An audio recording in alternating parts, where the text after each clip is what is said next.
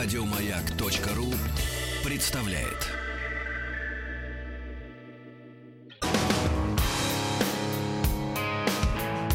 Сергей Стилавин и его друзья.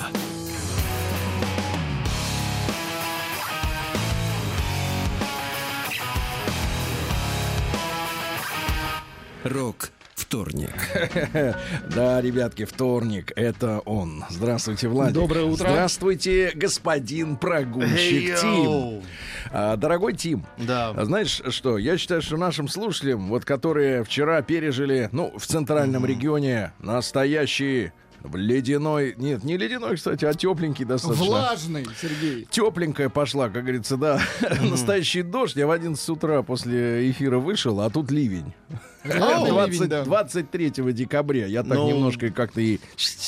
Так Такой это- весенний Могу сказать, что когда прилетел, облачки были очень толстые Облачки. и густые, Слушайте, и низкие. Тим, скажи, пожалуйста, а вот как вот, вот смотрите, как вот я Ага. вчера читал вашу смс вы, кстати, перестали записывать голосовые послания. Это очень плохо. Нас Я вот, я вот вас прошу, вы когда в следующий раз, вот, а я считаю, это не за горами. Хорошо, нужно больше интонация. Да, нет, ваша интонация... За горами? И подача. ну, это было в прямом смысле в этот Да, раз. Да. да, а я в моем смысле тоже. Да. Не за горами. Так вот, вы, пожалуйста, записывайте аудио, хорошо? Хорошо. Нам очень нравится, как вы на христианские форумы вот тут ездите, потому что людям хочется... Это же радио, Ну, чувак. христианский форум это только раз в год, а поездки для рощадей это А часто. хотелось бы чаще бы, конечно, ваш форум. Хотелось бы чаще. Христианство в опасности. Ваш христианский Ну, форум хотел, чтобы чаще. я его Да. а, организовал, Слушайте, потому что Тим, все так было вот, бы вы вчера прислали писанину. Э, Писанина А. была следующего свойства, что вы устали кататься на лыжах. А Да. У любого нормального человека, я думаю, что других и нет, в этом смысле, а, а, кататься на лыжах ассоциируется с прекрасным отдыхом. Прекра... И дорогим отдыхом, заметьте, Ну да. дорогим, потому что я видел женщин, в костюмах горнолыжных. Да. А, и, и- и дело в том, что горнолыжный спорт, он и для мужчин в особенности, да? И для Да. женщин с ботоксом. Да, ну смотри, да, для женщин с ботоксом, да, он является одним из немногих, где форма, она, в принципе, во-первых, она яркая. Потому Да. что на снегу надо выделяться, иначе тебя Конечно. собьют. И даже самый суровый мужчина, который всю жизнь покупает черные плавки, черные спортивные костюмы, они на горнолыжных курортах э, яркие, там красные, зеленые, голубые, голубые в смысле цвет. И, соответственно, э, вот и женщины, у них такие дорогие костюмы, что они в да. них даже не катаются. Им это не надо. Они в них пьют кофе, глинтвейн. Они Ну, снимают селфи Это-то апероль или нет? А- Точно. Нет, они наверняка скажут, что апероль это летний напиток, поэтому на горнолыжном склоне это не, Глинтвейн. не камильфо. Вот. И, значит, соответственно, и вот ты затесался в эту среду, Да. и после этого ты нам говоришь, что ты так устал, что не можешь прийти утром на эфир в понедельник. Это чё? Вот бери пример с меня. Ну, я вчера друг- приехал да. домой пол второго ночи, заснул еле к пол третьему, и вот я здесь. И заметьте, мой голос ничуть не отличается. Ты ведь снимаешь большой тест-драйв. Есть разница между тем, как ты поедешь э, в магазин за, не знаю, за чипсами э, за рулем и снимать процесс, как ты поедешь до магазина за чипсами. Я помню этот процесс. У нас на съемках горнолыжной программы «Большой тест-драйв», телевизионной версии, э, которая выходила на канале «Россия-2», нет канала сейчас, поэтому и не выходит. Вот, значит, а, история такая. Оператор, наш один, Дима дорогой, он, значит, со- соответственно, сказал, что он э, в совершенстве владеет лыжами. На В совер- в лыжные. совершенстве, да. А есть такая вот история, что э, бывает у человека, э, у разных людей реальные способности и понты.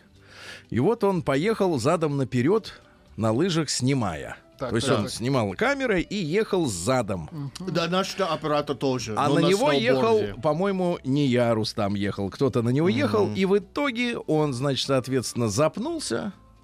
И падая назад, вы Ау. понимаете, там механизм такой, что лыжи устроены горнолыжным следующим образом. Они действительно автоматически отцепляются, если что-то не так идет. Ну да. Но если ты едешь вперед, а если ты едешь назад, они не отцепляются. И после этого он год ходил в гипсе с переломанной ногой, да. Поэтому не лихачьте, ребята. Значит, во-вторых, Тим, э, я так понимаю, ты не первый раз на лыжах-то катался. Нет, не а ты в. Сочи летал. А, Слушайте, а там что, есть снег? А, в горах, В да. горах, да. Потому что я смотрю, подмосковная, немного. Ну, подмосковная, могло бы э, быть, быть больше, да. подмосковная и- инфраструктура э, э, зимнего отдыха, она просто в этом году, мне кажется, на грани банкротства. Потому что... О, нет. Нет, там подмосковная. много людей. Нет, Очень людей много, а было. здесь никого, потому что я буквально вот на днях проезжал по работе там мимо Сарачан, ну это километров 60 от Москвы, Снега там, нет. там горнолыжные всякие эти вот эти дела, да, и, и в общем-то не не видел, людей не видел, вот, фонари горят ярко, но, соответственно, снега-то нет, и, все это проседает очень сильно. Ну вот, Тим, Да. так что ж вы делали-то там, вот, в Сочи? А, мы снимали, как курорт Роза Хутор работает, вот всякие услуги. Для западного зрителя. Да, на английском. На английском. Слушайте, а вот скажите, Тим, а вы где первый раз попробовали-то на лыжах кататься? А, это было в Агае. В- опять в Агае? Да. А там вот сейчас какая температура в это время года? А, ну, это меняется постоянно. ну, но, вот сейчас. По-моему, минус Ну, 7. а, я так там знать. есть снег. Там Сейчас. есть снег в Агае. Слушайте, Агая, да, известный не- центр. негритенок-то знает, что такое снеговик. Да. Слушайте, а, так сказать, ну и, ну и Тим, э, и... а- а- Компьютер говорит минус 4. Ага, скажите просто, Да. а вот, ну это Цельсия, я надеюсь. Да. Не Фаренгейт, так, значит, там бы все бы уже Ну, типа того, да. А, кстати, бывает по Фаренгейту минус 4? По-моему, Хороший редко, вопрос. но можно, да. Да, да, да, в холодильниках, э, где мясо держат. Вот, скажите, пожалуйста, а вы, вы, а, горнолыжный спорт, я еще раз повторюсь, дорогая такая штуковина. А как это Ну вы? да, это вы, вы поэтому- нищий в Агае вот на лыжи Да, встали? поэтому я только позволил себе Так. один раз и Да. последний раз поесть в ресторане там. Поэтому был вечный вопрос, как тащить вещи из какой-нибудь пятерочки до номера и есть вкусно в номере, чтобы меньше денег тратить. А что вы Поэтому- в ресторане съели, дайте скажите. Стейк, картошку пюре и суп там-ям. Ну, за неплохо. полторашки. За полтора. За полторашки? Да, это было очень дорого, но очень-очень классно. В кафе груша. А, груша, да, Груша, да, да. да, Когда-то, вот. слушайте, Но да, я могу сказать одно, что самое классное в том, что катаешься на лыжах, а потом спускаешься, и можно уже просто в футболке и джинсах гулять. Ну, кафе Прямо «Груша», так кстати, э, типичный пример э, бизнеса. Я не знаю, как в Америке с этим обстоят дела, но в России следующим образом, значит, именно с, конкретно с «Грушей» я был знаком и сейчас знаком, значит, с владельцами. А Они, э, м, значит, также, они начинали с того, что, э, э, значит, занимались э, И у них замечательные всякие вот эти вот, э, да, да, да, да. А потом им предложили в аренду, значит, взять вот э, эту самую грушу. Они ее раскрутили. Вот, а потом э, хозяева курорта сказали, «А теперь мы повышаем арендную плату раз в 5 или в 10, не помню во сколько раз. что они? Это образно, не надо придираться к цифрам. Вот, и они были вынуждены отдать бизнес раскрученный другим людям, которые такую аренду могут. Вот это вот, к сожалению, вот лицо нашего э, бизнеса в целом иногда оно так проявляется, что э, дают э, подняться, э, сделать имя, Мгм. А потом, так сказать, так сказать, тех, которые, э, Наказывают. тех, которые не наказывают, а говорят, а теперь идите в сторону. Вот это, конечно, негатив. Негатив.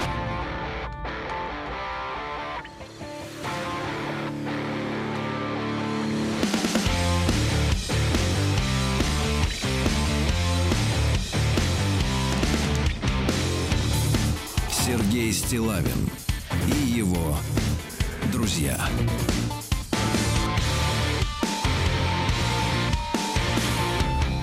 Рок вторник. Слушайте, попался мне на глаза текст женский. Мы давно с вами этого, этой бодяги не читали. А, То есть это с точки зрения как бы даже юмора. А, Вот. а, Мне попал, и вот сразу опытный глаз э, чтеца выхватывает из страницы самую главную фразу. А, Не на первой странице придется потерпеть, друзья мои, но фраза такая. Один раз он словил белку на вечеринке. А что это, статья? А, Это не статья, это вот из серии, когда женщины делятся друг с другом рассказами о своей тяжелой, жизни, ага. тяжелой жизни. Давайте послушаем, как им тяжело-то, родимым. Это тебе не стейк с пюрешкой за полтора, за полтораху. Ну, это был очень классный стейк, реально. Я понял. Ну, извини. Приемная нос. Народный Только один раз за Сергунец. пять дней. Да ничего. Еще и вчера его не было. Значит, э, какой стейк? да-да-да. А до этого это было всякие доширак и Ну, я- кол- ну, не надо нас жаловать. Еще раз скажи, доширак. доширак. А, сейчас лучше. Хорошо. А, так вот, а, именно к этому тексту относятся м, теги слат-шейминг, Ага, бланкинг, сталкинг, э, э, Вся А остальная можно нечисть. сладхвала? селф-блейминг и эйблизм с лукизмом и фэтфобией. В общем, ну тут вот, вот Вау. весь пять строк одних только этих э, так У меня называемых тоже триггеров. фетфобия, потому что дома зеркало есть. Ага. Так ты купи, купи сужающее. Сейчас есть такие. сужа- Комплементарное зеркало. Знаешь, что в отелях э, комплементарные О, весы ну, стоят? После вот этой г- г- горнолыжный опыт я осознал, насколько мое здоровье ужасное. О. Все остальные коллеги, они поднимаются до а, лифта, да, Ну, за- так, за- так, а ты? они ходят, А а, я ползаешь? этапно. Этапно. Ну, как-то вот 50 Хорошо. шагов, 15 минут отдыха. Здравствуйте, девы. Ну, это вот обра... если вы слышите, что одна к другим обращается неизвестным э, лично людям девы, знайте, это кодовый пароль для того, чтобы обличить мужика. Помогите советом, каким можете. Ситуация такая. А вы, парни, примеряйте к себе, так ли живет ваша дева рядом. Встречалась с парнем, любила, не изменяла, ждала из армии. Зацепил меня сразу и сильно. Очень хорошо. Зацепил. Предстал таким харизматичным, сильным, уверенным, хотел свой бизнес. Но это значит в уши налил ей Ну, про и то, что армию, да? про то, что хочет бизнес. Звоночки появились. Нехорошие звоночки. Еще до его ухода в армию Так, из так, так, серии так, так. «Зачем мне тебя бить, если ты будешь себя хорошо вести?» Логично, правильно? Да. А то есть она его спрашивает, ты меня бить будешь? Нет, Ну, или есть- так, или так, папаша, бить будете? А, она, а он говорит, зачем же мне тебя бить, если ты должен мне хорошо нравится себя вести? Такая открытость. Да, да, че- это честность. Это очень честно. В отношениях И очень важна эффективно. честность. Да. Ты, если вот у тебя, например, критические дни, ты так и скажи. Зачем вот изображать, что просто плохое настроение, непонятно из-за чего. Да. Скажи, у меня не здоровится. Да, Всё, зачем есть Google календарь, можно заранее. Yes, конечно, на сообщить. 10 лет вперед можно просчитать. Ах, это было и так здорово. Да. Чем думала в тот момент, продолжая общаться, не знаю. Ну, то есть э, узнать должны девы. Дальше больше. У меня не стало мамы. Отец живет с другой семьей, и по факту я осталась одна с 75-летней бабушкой в 21 год. Вот это неплохо. Конечно, да, не везет. В этот день он, естественно, ко мне приехал, утешал, успокаивал, но между всем этим, представьте себе событие, и вдруг, между всем этим была фраза «Ты теперь завидная невеста со своей квартирой». И все. После этого он уехал служить. Служить и защищать, написано на ваших полицейских машинах. Но здесь другая история. Находясь в таком смятении после потери близкого человека, я нуждалась в поддержке. И я пообещала ждать. Не знаю, что там было у него на службе. Ну, вы видели, что бывает на службе На обычно. службе, на службе обычно бывает. хочется спать очень сильно. Больше других желаний Сначала по большому поесть, счету нет. потом да. спать. Мгм. Но в меня при любой ссоре летели фразы, что я ненормальная, я нутая, сумасшедшая и далее в таком роде. Или просто начинал игнорировать сообщения, а после, как ни в чем не бывало, писал, что скучает, любит и что я самая лучшая. И я верил, говорил, чтобы я не ела слишком много, ибо ему жирные девочки не нравятся. Нет, не так. Жирные девочки не нравятся. Не очень, да. Часто спрашивал про мою квартиру, сдаю, сдаю ли я ее, за сколько. Гнал на работу, зная, что я учусь в медицинском и что учеба достаточно сложная, а однажды, видимо, чтобы сделать побольнее, написал, что я ему не нужна и что он общается с другой. Из-за таких стрессов я ушла в академический отпуск, потому что уже не справлялась с нагрузкой в ВУЗе. Потом он вернулся, и мы помирились. Первым делом после дембеля он, пьяный, избил мою сестру за непослушание. Вау. Это я узнала лично от него. А, смотри, я избил твою сестру за непослушание. Нет, э, чья сестра твоя? Я ее только что избил. Вот Так. Забирай. После поселился у меня. Приезж- Приезжал вечером. Жестянка. Приезжал вечером. Ну, это жизнь. Так живут люди. Надо, вы знаете, не по, знаете, не по фильмам надо судить о жизни людей, а вот по таким письмам. Да, То да, да. Я могу, кстати. бьет, значит, я могу, любит, кстати, значит, он полюбил и- сестру. И Федору Ну да, Сергеевичу. Он любить. полюбил Да, да. сестру. И, и Федору Сергеевичу дать это письмо Да. для того, чтобы он снял э, Э, наконец. Третью вот, э, часть прибытия Нет. из армии. И сразу вторжение. А, так вот, да-да-да, в квартиру, я имею в виду. А, вот, а, боюсь представить, какая будет третья часть. Да, а потом выселение. Выселение, да-да-да. А, приезжал, он же будет э, в роли инопланетянина. Не, он будет рефери. Да, приезжал вечером, его надо было обязательно встречать, подносить ему еду и чай. Подносить. Подносить, да-да, то есть с удовольствием, то есть мордашку скроить. Мордашку скроить, да. мордашку скроить, что рада, не просто там, на, жри. Сам в дом продукты не приносил, по дому не помогал и не работал на тот момент. А откуда он приезжал тогда вечером-то? Непонятно. Когда в первый раз зашел, оглядел всю квартиру, сколько комнат, какой ремонт, как Сколько человек, штукатурка. кого бить в следующий раз. Где бить?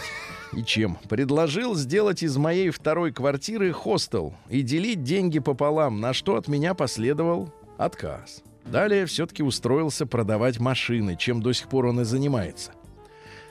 Парни из автосалонов, не про вас? А? Да, там много такого, значит, э, таких красавцев. Э, Так вот, иногда он прям а, был ангелом во плоти. Плоть, это в хорошем смысле. Э, При Есть условии... плохой смысл. Ангел тоже в хорошем смысле. Да, при условии, что ему никто не перечит. Но кое-что поменялось. Теперь при любых скандалах меня или блокировали, или угрожали разбить лицо. Блокировали. блокировали это как? В смысле? Ты не знаешь при- приемы блокировки? Как блокировать женщину? Ну, естественно, Не в- в телефоне. в единоборстве. А, есть какая-то Веревка, кнопка я там понимаю. в правом верхнем угле. Да, в да, в правом верхнем угле. Да. Я обвиняла себя, что я не такая, что я виноват в таком отношении сама, что мне надо было промолчать, и тогда все было бы хорошо. Но она не пишет, что она не молчала. Нет информации, что она вякала-то. Прожил он у меня недолго. Вернулась бабушка. Откуда Ага. спрашивается? И он благополучно, вернулась бабушка. и он благополучно уехал. Друзья мои, ну э, о том, как он словил белку на вечеринке, это уже уж завтра с новыми, так сказать, силами. Корреспонденции круглосуточно. Адрес стилавинсобакабк.ру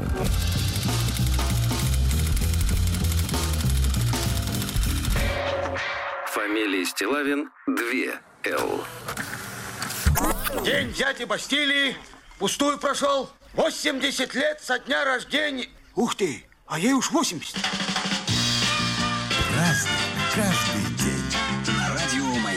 Так, что же у нас такое, товарищи? 24 декабря. Сегодня Суворов э, в 1790-м взял турецкую крепость Измаил. А теперь вы должны представить, где это. Потому что вот э, сейчас думаешь, там где-то Турция, Измаил.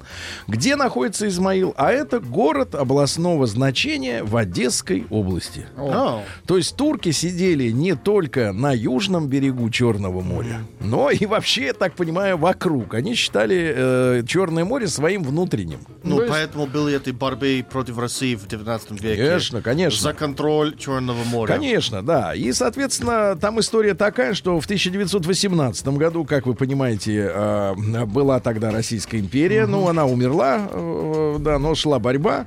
А Румынские войска были введены на эти земли. И на самом деле, ребятушки, э, э, значит, э, в 1944 году только, в 1944 году, в августе, наши советские войска смогли вернуть Измаил. Потому что очень много территорий, вот сейчас вот поляки опять возбухают, ваши эти самые предки. То есть, вернее, по- пошедшие по другой э, э, Польские. ветви развития. Польские Да. Мы предки. взяли Щас- Черное море. А, не, не, они все возбухают на тему, э, значит, этого э, Молотова, Риббентропа, вот этих всех Ага. договоренностей. Что на самом деле сделал-то Сталин? Ну, если по, по уму сказать, когда Российская империя, значит, развалилась, ну, ее развалили со всех сторон и изнутри, и снаружи помогали ребята, как из СССР, мне кажется, произошло. Ну, вот, а э, вся- те, кто жили по окраинам, начали откусывать территории. И вот те самые западная, так называемая Беларусь и западная Украина, и как раз вот а, а, м, юг, там, где Молдов, Молдавия, Да. а, там румыни, кус- румыны Кусанули. кусанули, да-да-да. И наши, поставив ультиматум только к сороковому году, опять же, румын вынудили, помните, с позором бежать, они там оставили 100 автомобилей, миллион винтовок, там пушки оставили, да, и убежали. Вот. А, и, и что сделал Сталин-то, по большому счету? Он договорился о том, что территории, которые абсолютно по понятиям и по всем делам незаконно откушены были после революции, русской революции, соответственно, возвращаются обратно. В чем тут, собственно говоря, прикол-то? Я вот не понимаю, о чем тут, собственно говоря, спорить-то, какие, какой Сталин был агрессор. Вот в этом смысле я вообще не понимаю. Значит, сегодня Никонов день также. Э, ну, говорили предки... Прекрасная камера. Да, Никон, не надо, это другой совершенно человек. Э, Да, Влад. а. Дело в том, что люди верили, что святой Никон может даровать успокоение любой душе. И в этот день зажигали лампады, призывали солнце сойти на землю, потому что дни сейчас самые темные, да, а, вспыхнуть, отогнать нечисть. Считалось, что пока день не прибудет, ведьмы будут летать над землей на метлах и поднимать снежные вихри, но пока они дождевые у нас тут поднимают, а в других регионах, конечно, в Тбилиске вчера фотографии присылали, там со снегом все нормально, все хорошо. Пишут, что турки в прошлом одесситы, оказывается. Да, одесситы. Та одессит турок, а это значит. Да, давайте, включайте шарманку. Праздник каждый день. На радио Маяк. А В 1167 родился английский король Иоанн Безземельный, Лендлес. Ау. Ну, то есть он, он все растерял. То есть он, соответственно, не сумел растеряли. Значит, правление руководителя расценивается почему? По прирас... Тогда, Ну да. когда земля была, в общем-то, самым главным капиталом. Мне кажется, что сейчас... Ну, и сейчас это нет, есть нет, капитал. Не-не-не, сейчас это не Ну. главный. Сейчас главный капитал три, мне кажется. Это финансы, их можно вывести из страны просто А. через... э, Как-то система-то э, SWIFT. Да, Свет. Да, второе, мне кажется, это ресурсы энергетические. Ну, то есть нефть, газ, электроэнергия. Но Э, все равно, и, где эта энергия находится? Под землей. и, и э, чистая вода. Вот, мне кажется, сейчас мы в такой... с- А тогда, конечно, земля, тогда не было ни электричества, извините меня, ни нефти не было, ничего не было. Одна земля была. Только земля с животными. Земля с животными и с людьми, Которые которые могли, можно было есть, да. которых можно было стричь, э, чтобы они кормили короля. Ну и, соответственно, не прирастил ничем. Э, Территорию, наоборот, потерял. Он, кстати, под- подписал ту самую великую хартию вольностей, э, которую вынудили местные олигархи его подписать. А С тех пор вот эта легенда ходит, да, что якобы английский монарх, он безвольный, у него нет никаких Ну, он рычагов правления. да. Да, на самом деле, мне кажется, все это, так сказать, ч- чисто для публики, потому что королева, мне кажется, одна из тех людей се- сегодня на земле, которые все-таки принимает очень важные решения. Вот. Ну а Хартия что? Что король, э, он как бы не имеет права вообще ни Клон. во что вмешиваться, якобы, да. Ну и так далее. В 1526 году в Веслингене составлена грамота, которой император Карл V признал Лифляндию. Ну, сейчас э, трудно сказать, как это в границах выглядит, но это Прибалтика. А, Вот, частью Священной Римской империи. А, Вот, э, то есть они входили в, тот регион. А в 1760 году указом императрицы Елизаветы Петровны помещикам предоставлено право ссылать провинившихся крестьян в Сибирь а, с зачетом казной сосланных за рекрут. Ну, то есть, типа, они в армию ушли, на самом деле уехали далеко. Но поэтому у наших сибиряков особый характер, закаленный. Потому что это крепкие ребята. А вообще, и на самом деле, вот, например, к примеру, Владик, я вот тебе на Так, будущее давайте. говорю, не садись с сибиряками так вот опрометчиво пить. У меня А, папа Они, сибиряк. э, нет. Как Папа папа? сибиряк у меня. То есть вы наполовину. Наполовину. Так вот вам половину можно только. Я только половину.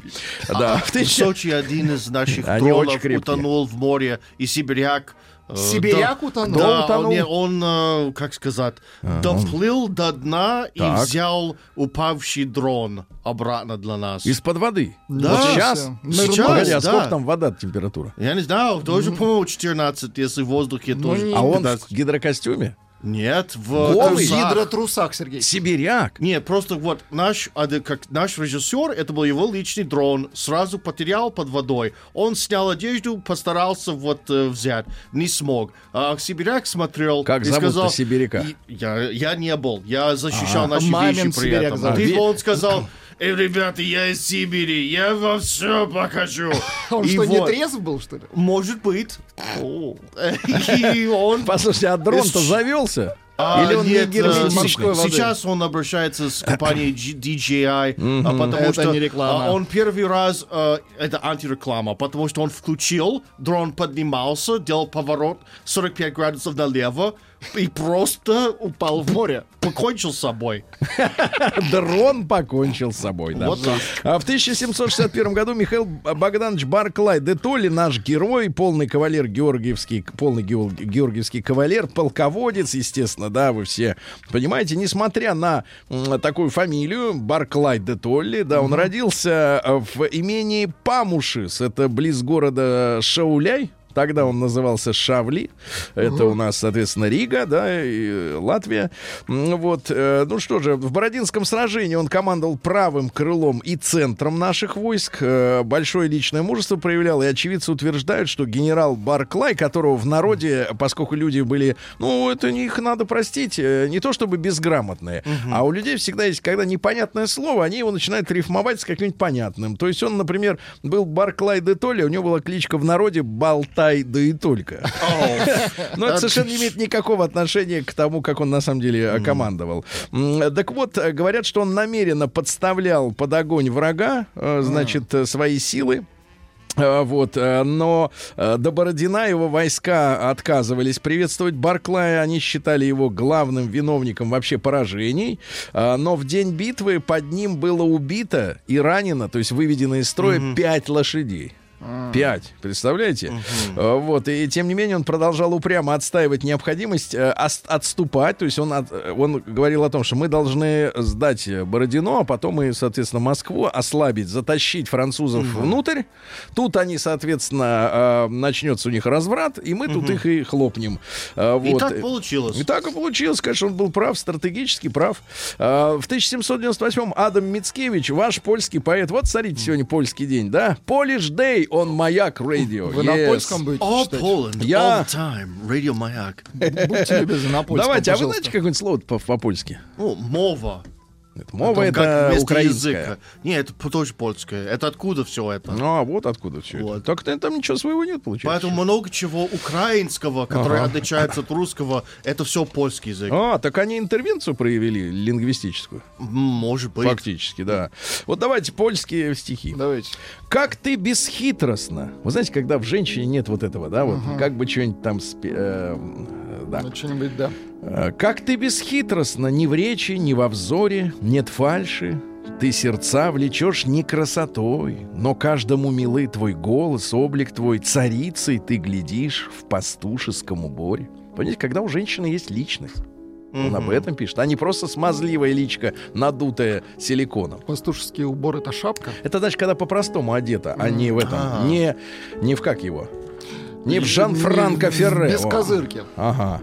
Вчера текли часы в веселье, в песнях, в споре. Твоих ровесниц был прелестен резвый рой. Один их восхвалял и порицал другой, но ты вошла, и все, как в храме, и все, как в храме, смолкло вскоре. Не так ли на балу, когда оркестр гремел, и буйно все неслось и мчалось в шумном зале, внезапно танца вихрь застыл и онемел, и стихла музыка, и гости замолчали, и лишь поэт сказал, то ангел пролетел, его почтили все, не все его узнали. Ну, Понимаете, вот, так, вот как входит женщина, которая, понимаете, пользуется заслуженным уважением Ну, у мужчин. ти- Типа как Алла Пугачева, например.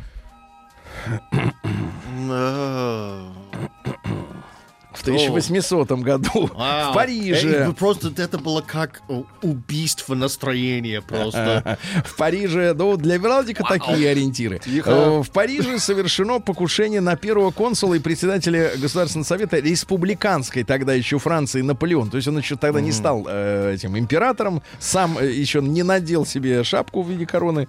А будущий император ехал в оперу. Так. Отдыхать культурно. Вообще императорам полезно иногда бывать в театре, чтобы показать, что он жив, здоров, там общество собралось, понимаете? Типа на дискотеку, Тима. А, вот. А, а, и так, когда на улице Сен-Никес взорвался бочонок пороха, спрятанный Ай-яй-яй. в телеге. Погибло четверо, около 60 человек, толпа была ранена.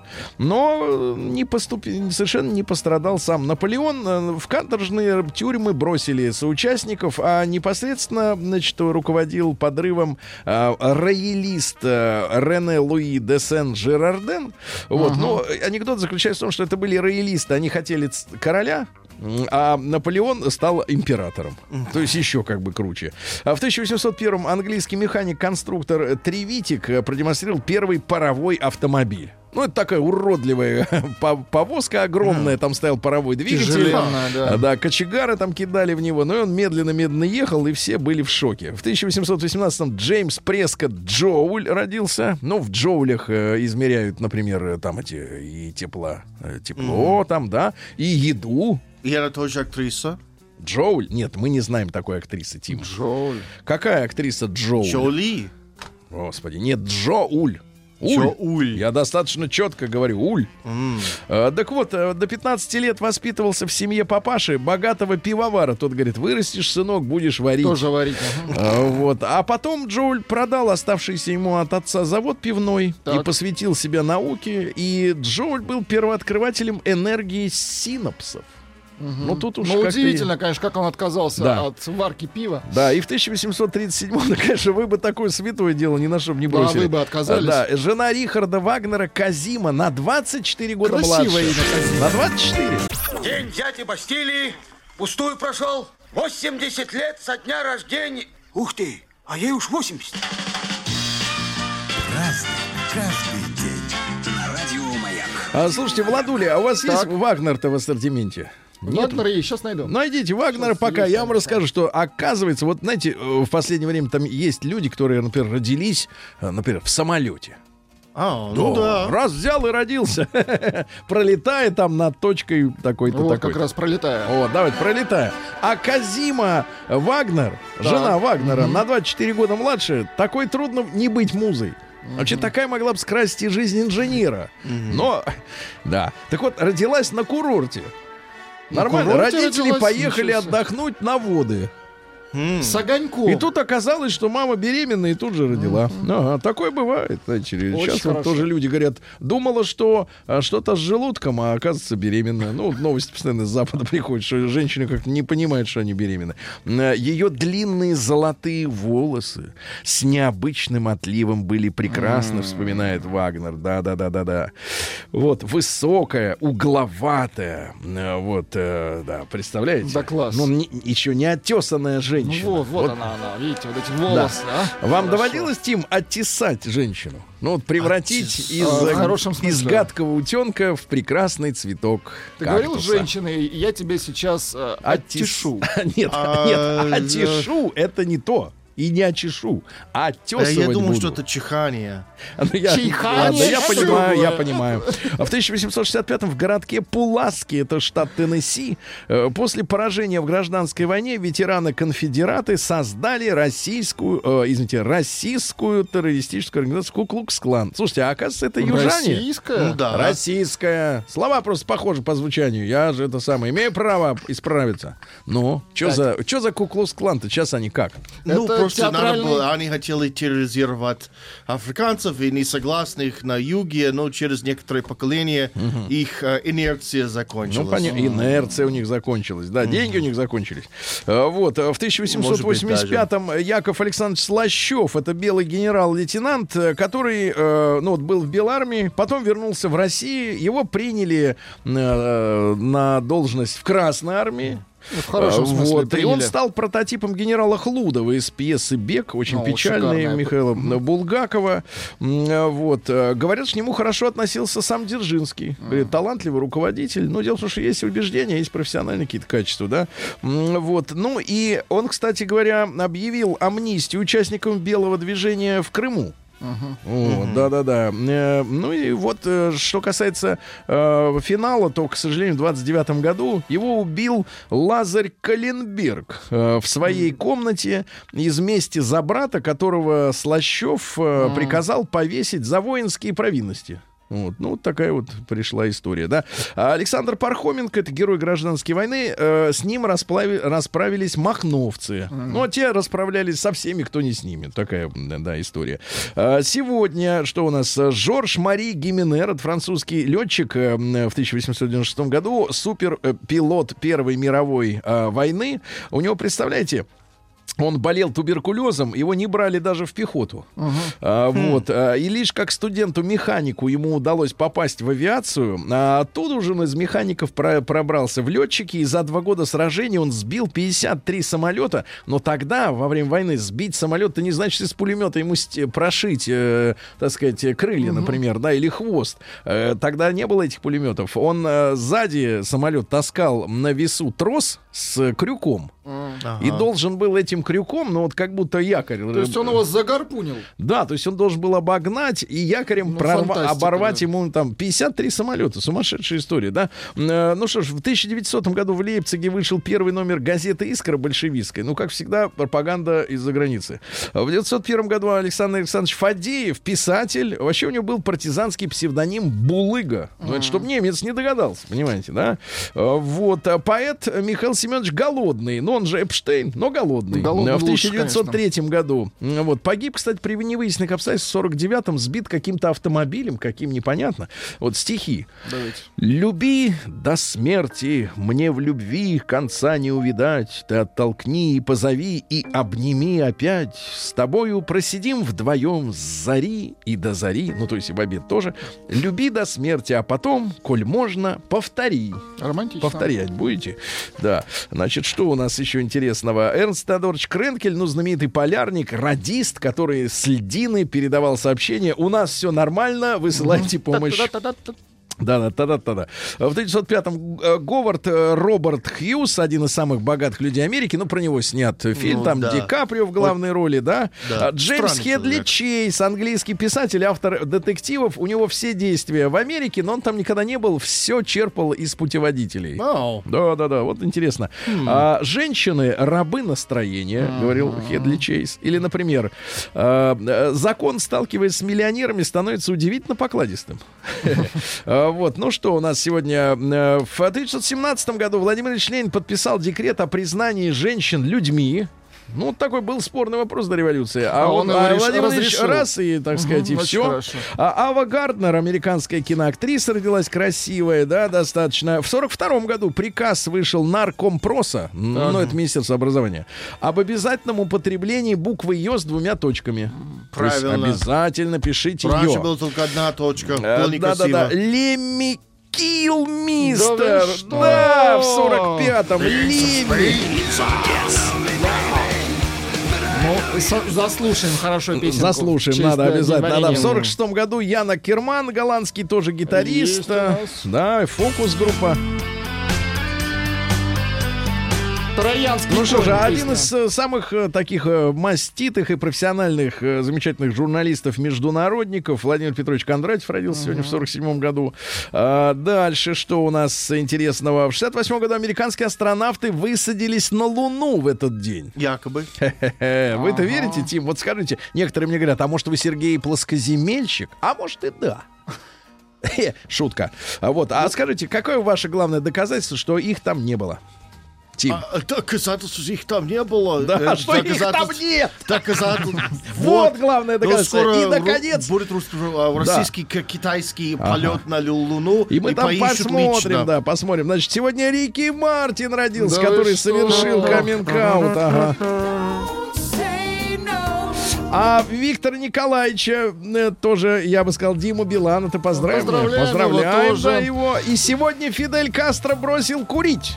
Сообщение 85-м. для вас, Сергей. Курить, да. Шауляй — это Литва. Так. Про Джоуля набулькал, нацеплял про самолеты, набрехал про Барклая. Ну а победило сообщение «Свистун».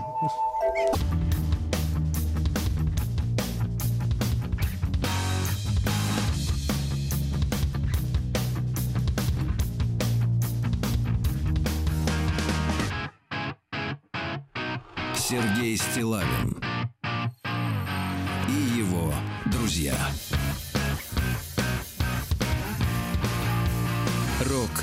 Вторник. Друзья мои, сегодня с нами Тим. Он отдохнул, похорошел, загорел э, в Сочи. чуть-чуть, А Там он на, на набережной караулил вещи, непонятно от кого, ведь ты дома, в России. А, пока сибиряк нырял в 14-градусное Черное море за упавшим дроном телесъемочной группы. Тим, ну у тебя супер насыщенная жизнь. Я не понимаю, зачем ты вообще дома ночуешь? Я тоже не понимаю. Нечего тебе там делать, там нет впечатлений. Да. Можно делать кроватку здесь. Кроватку сделаем тебе, оформим. И одеялку притараним. У, здорово. Зона 55. Ну, давайте посмотрим, а, что у нас в Омске-то. Сегодня, сегодня не очень толстая папка. Может быть, наладилось Может, что-то? к лучшему, да. Да, да, да. В Омске снег с дорог убрали под ноги пешеходам. Давайте так, или идем, или едем. Что важнее? Надо выбирать. Ну, это выбор непростой, я понимаю, коммунальщиков. Дальше, э, что у нас? В Омской больнице нашли пермского вора, который не хотел лечиться. Приходи Очень ко хорошо. мне лечиться. И кто там? Медведик и волчица, да? И варьё. Ага. Maybe. А, Юный отчим помог пасынку устроиться на работу наркокурьером в Омске. Юный, Ну, юный отчим. востребованные профессии в Омске. Нет, нет, там про- проблема в том, что мамочка закрутила с молодым, Так. а он оказался наркодилером. И он устроил, соответственно, там история такая. Значит, э, молодому человеку, этой женщине, э, 23 года, Так. а ее сыну 17. Не слишком большая разница. И вот 23-летний папа, в кавычках, научил юного амича э, закладывать закладки с наркотиками. Да-да-да. Ну, его взяли. Около 33 граммов стимулятора было на кармане. Амич, опасаясь вирусов, э, потерял почти 200 тысяч рублей. Он, значит, э, пройдя по непроверенной ссылке из своего телефона, друзья мои, не идите по, да, по ссылкам. Да, вы, им вас не, та, не просто так им вас, вам присылают. Это для того, чтобы вы потеряли 200 тысяч присылают, понимаете? Вот, так смотрите, э, хотел проверить э, наличие вирусов в телефоне. Так. И на 200 тысяч Проверил, проверил, убедился, что их не было. А В Омске зэки и сотрудники колонии обвиняют в коррупции друг друга. Друг друга, но Да, немножко не- неравный спор немножко. А да. как заключенный может заниматься коррупцией? Да, а это вот именно. Следствие покажет. А Дальше из омского магазина электроники мужчина дважды своровал медиаплееры. Дважды. Дважды, Один и да. тот же. А, да, в мэрии заявили, что машины о мече ржавеют вовсе не от реагента, а от старости. Какая хорошая, какая хорошая отмазка. А, Мич, а Мичка пожаловалась на неизвестных, которые кидают горящие петарды под ноги э, людям, которые Ноу. спешат. А, ну и давайте пару сообщений Давайте. буквально. А мечи в шоке от новой остановки. Я покажу Владику фотографию Да, остановки. Я, я тоже хочу. Это, пока это- структура только. Это Да, скелет это- остановки. да, да, да. Скелет. абстрактная остановка. остановка скелет. Значит, в Омске появится двухметровый огненный фонтан э, в сквере Воу, на улице Серо. это Огненный хорошо. фонтан. То есть оттуда будет течь что, бензин, что ли? А, ну и, на- наконец, амичи создали елочный шарик меньше рисового зернышка. тоже Очень хорошо. А люди вот талантливые. Это можно, да.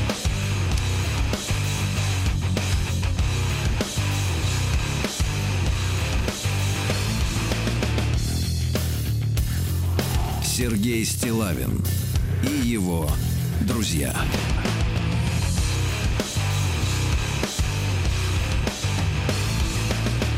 Рок вторник. Да, Ну что ж, друзья мои, журналисты э, не только смотрят сами, что где творится, но и бороздят со- соцсети, где граждане выкладывают свои наблюдения за жизнью. И таким образом всякие разные хитрости различных э, ведомств, э, более-менее мелких, они становятся достоянием общественности и, может быть, даже дойдут и для до Сергея Семеновича.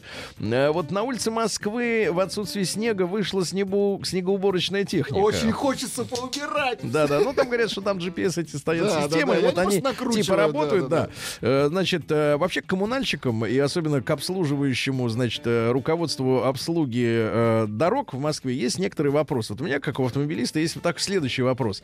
А, Почему надо заниматься ремонтными или очистительными работами вот на трассах, ну, напряженных, именно в тот день недели, когда в этом направлении наибольшая загруженность? То есть, условно говоря, по пятницам они, значит, из города что-то чинят, по воскресеньям в город.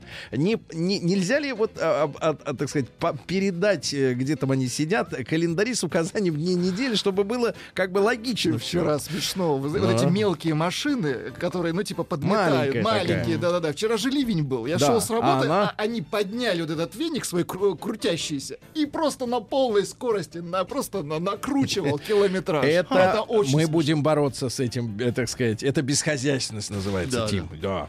А Роспотребнадзор назвал, э, при, посоветовал, простите, разбавлять алкоголь и назвал идеальную пропорцию. Так, О, ну-ка ага. давайте. А это вообще законно разбавлять? представьте, разбавить шампанское. Да за такие вещи, знаете, что бывает. Один к трем. Да, ну, Один к трем разбавлять, да. А В желудке шестилетнего российского ребенка нашли 18 сантиметров волос.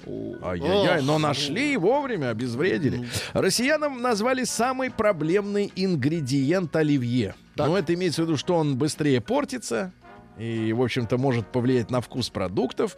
Э, Говорят, что это картофель. Самый проблемный. Быстро да, и надо купить тот картофель, который вкусен. Понимаете, лучше вот, чтобы он был после отва- отвара желтый. Вот мне очень нравится желтый. И чтобы он был не крахмальный. Потому что самое мерзкое, когда в оливье крахмалящийся картофель. Когда у тебя весь салат А, как ну будто да, как в каком-то... Нет, да, да, да. да. как будто он каким-то вот пеной вот этой покрыт мерзкой. Фу, гадость. Добавь Значит, больше майонеза, все будет хорошо. Ага. Милонов э, предложил ввести для школьников сочинение по фильму «Место встречи изменить нельзя». Интересно, вообще современным детям, им понятно вообще, о чем там идет речь вообще? Что за Ситуевина там описано? Вряд ли. А, детей, хотя это мой любимый фильм, но я вот понимаю, что, Ну, наверное, уже, да, наверное. может мы как бы ремейк сделаем. Да, а что, есть у нас э, Сергей э, Витальевич? Вот он мог бы взять на себя что-нибудь. Э, Садальский Э, опять может сыграть. э, Садальский может опять сыграть. Куравлев опять же есть, да. А, Детей, приглашенных на губернаторскую елку в Красноярске, заставили пройти медосмотр и сдать анализы. Ну а как, извините, да, ребята, а что же он будет чихать, кашлять, там всех заражать какой-нибудь инфекцией? Ну а что вы протестуете-то? А, В московский регион из-за зимнего тепла вернулись комары. Вот вчера была новость, что была новость, что тарантулы заведутся у нас скоро из-за такого климата. А теперь вот комарики, да. На, на Урале спецназ э, ФСИН обучил школьников разгону бунтующих зэков. Ну, это хорошо. Передали опыт. Ну, какой есть, такой и передали, Это правильно? уважаемая профессия. Конечно, да. Школьник должен знать, как, э, как бороться. Да. это- Совершенно верно. А, и в том числе школьник, который потенциально, естественно, кто-то из них, я не хочу этого, но так произойдет, кто-то из них станет и по ту сторону закона, и он будет знать, как будут их разгонять. Ну вот. Суровые челябинцы сразились в шахматы, сидя в проруби, но, видимо, в экспресс Ну, шахматов, молодцы, что много да-да-да. там не высидишь. А, в Красноярске, в- ну это гениальная новость напоследок, значит, а, названы на женские имена, которые притягивают мужчин. Давайте, вот тут какие? очень интересно. Дело в том, что для долгосрочных отношений, ну, когда ты веришь, что эта женщина честная, что она не будет Что смотреть тебя не облапошат. налево, да, да, да, да, что тебя не об- как липку не. Эти вот Екатерина, Анечка и Маша. Катя, Аня, Маша. Вот Так. они самые честные. Они долговечные. А вот те женщины, которые, значит, э, легкодоступные, Так. девчонки. И, кстати, родители на заметку, те, кто выдумывают имена своим детям, хотя я понимаю, сейчас фантазеров. Слушайте, я вчера читал заметку, что в сети затравили, такой заголовок был, певицу Нюшу.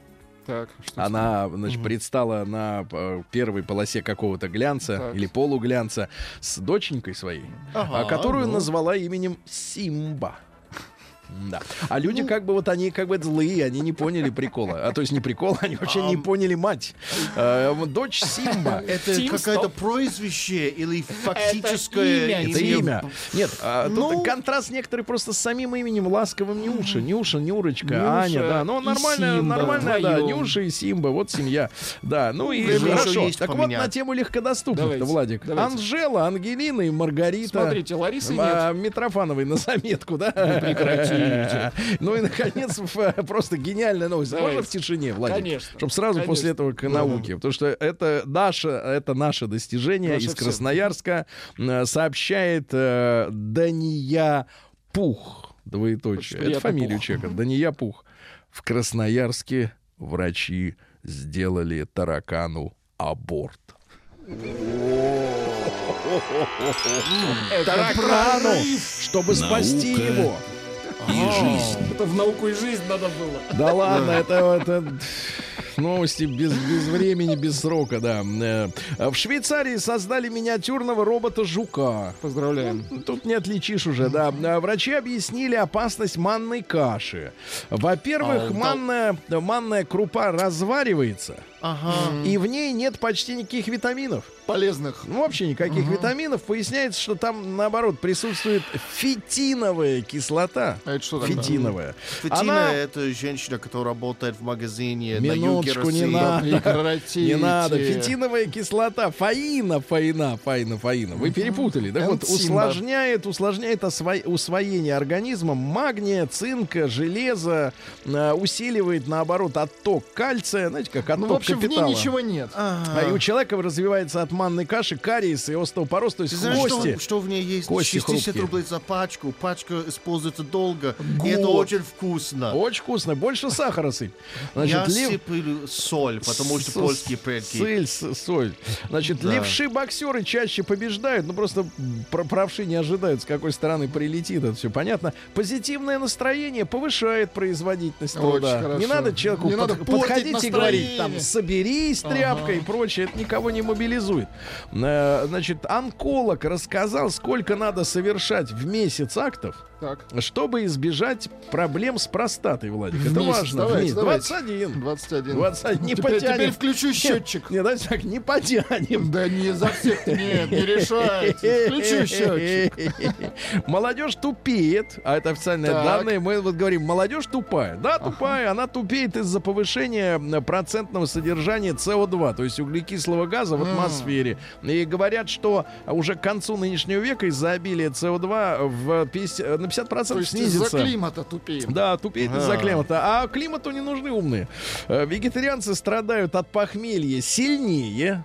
Сильнее. да. Здесь таких А нет. медики рассказали, как быстро протрезветь после новогоднего Давайте, застолья. давайте, Значит, важно. э, самая главная помощь это арбуз. Там жидкость и витамины. И самое главное, после арбуза два часа погулять на свежем воздухе гарантированно протрезветь. Только сможете ли гулять?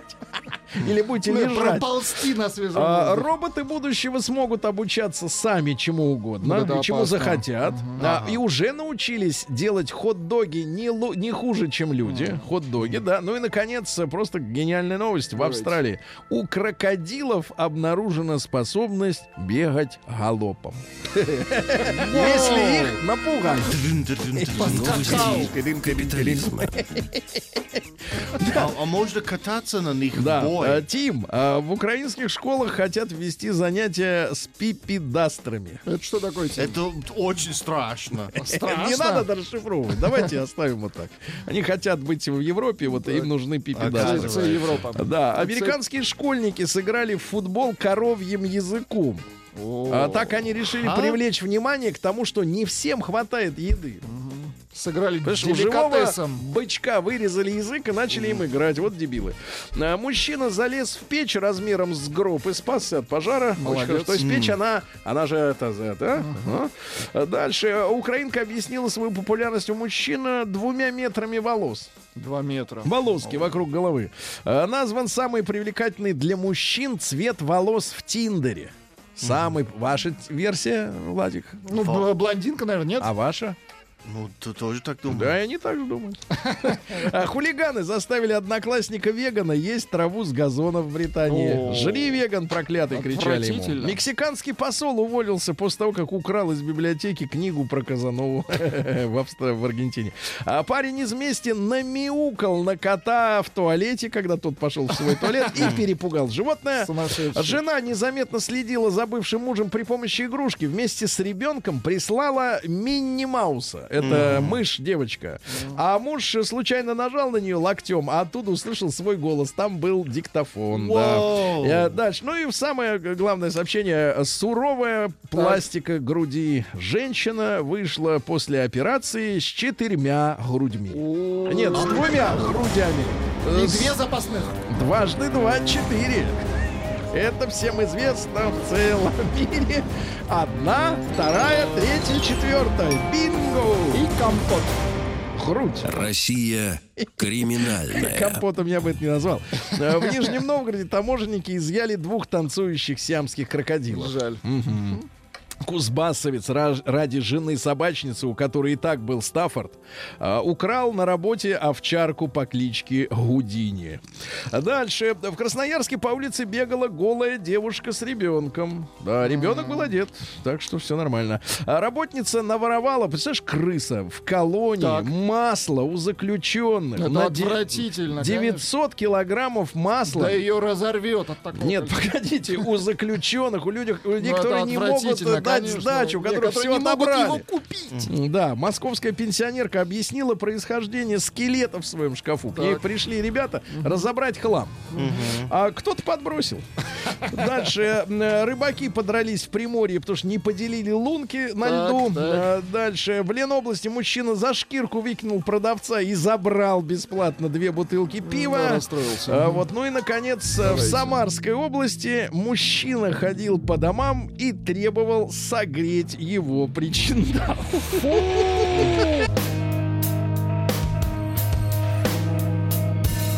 Сергей Стилавин и его друзья.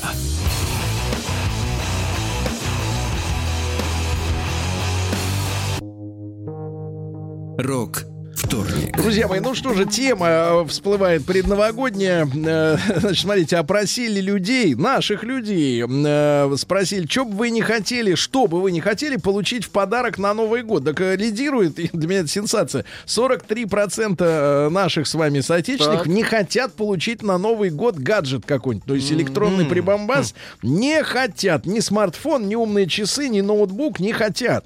Вот, что хотят, огласим чуть позже список. Значит, друзья мои, давайте-ка мы сегодня с вами вот что э, вспомним. Плюс 7967 103 5533. Самый дурацкий, Самый худший, мерзкий. худший, мерзкий подарок на Новый год, который вы в своей жизни получили, и от кого. И давайте их заклеймим позором. И пусть знают. Давай, ребята, и с именами, сдавай все это уж. Ша,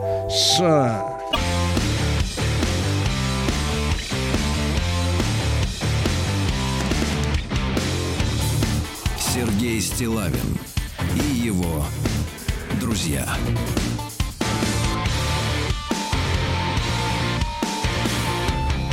Рок вторник. Ну что ж, товарищи, статистика предновогодняя, может, она поможет тем, кто еще только думает, что подарить. Хотя самые сметливые, я знаю, они это затаривают с подарками обычно в дьюти-фри еще летом. Да, так что деньги же потрачены э, на подарки. Но, тем не менее, 43% не хотят получить никакой гаджет. Никакие наушники, никакие вот эти все. Это все не нужно. Не хотят. Ни мужики, ни женщины не хотят в большинстве своем. Значит, что хотят? Это на заметку людям. Значит, я удивлен. Э, Женщины, больш... ну, самый большой процент, самая большая доля желающих хотят, чтобы им подарили путешествие. М, ну да. Путешествие, что мы подарили, ага. Вот. А, А у мужиков, а у муж... путешествие, это точно. Слушайте, а у мужиков это я вообще в шоке. Так. На первом месте, чтобы им подарили деньги. Что-то, по-моему, местами люди А поменялись. тишина не вариант? Да. А, Тишина это для вас, для человека, уставшего от шума. А люди хотят денег. А, Так вот, это что хотят, ребятушки. А теперь самый мерзкий, никчемный, оскорбительный подарок, который вы когда-либо получили на Новый год. Хотя, мне кажется, Новый год это не, тот, не, не то событие, где подарок имеет самое главное значение. Вот, мне кажется, самые коррумпированные с точки зрения ожиданий подарков это все-таки 23 февраля и 8 марта. Там вам не подарить, это уже грех считается даже, ну, особенно 8 марта, да, невозможно. Но, а Новый год, он как бы такой, там большей части, ну, у нас принято такие, знаешь, сувениры. Я, но я сегодня вспомнил, я сегодня вспомнил, ребята, и за- задаю лейтмотив. У нас, значит, такая история. Я вам уже рассказывал про Леонида Антоновича. Так. Это персонаж из моего детства, а, значит, э, муж э, бабушкиной сестры. Так. Он был, э, значит, украинцем, Э, вот, и все его, значит, считали из-за этого очень упрямым. Это ничего националистического, просто вот у него такой характер был, упрямый очень. А поскольку других украинцев не было, но он второй был муж, то есть там дети от первого, от другого, а это был как бы уже такой э, муж-любитель. Прибился, Муж- короче. Муж-любитель сладкого, бортник. Так вот. Ну и вот. И он, значит, из чудачества я уже рассказывал, что он наливал в чайник, э, чтобы скипятить чай, горячую воду из крана. Говорит, быстрее Быстрее закипает, а вода такая же чистая. Ничего там нет. Это вот из этого.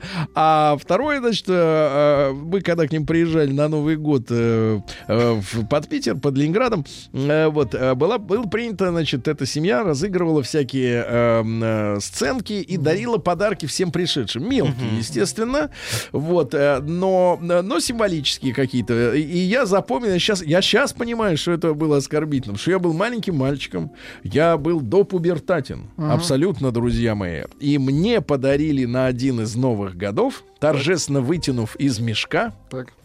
подарок назывался «Сепаратор для яиц».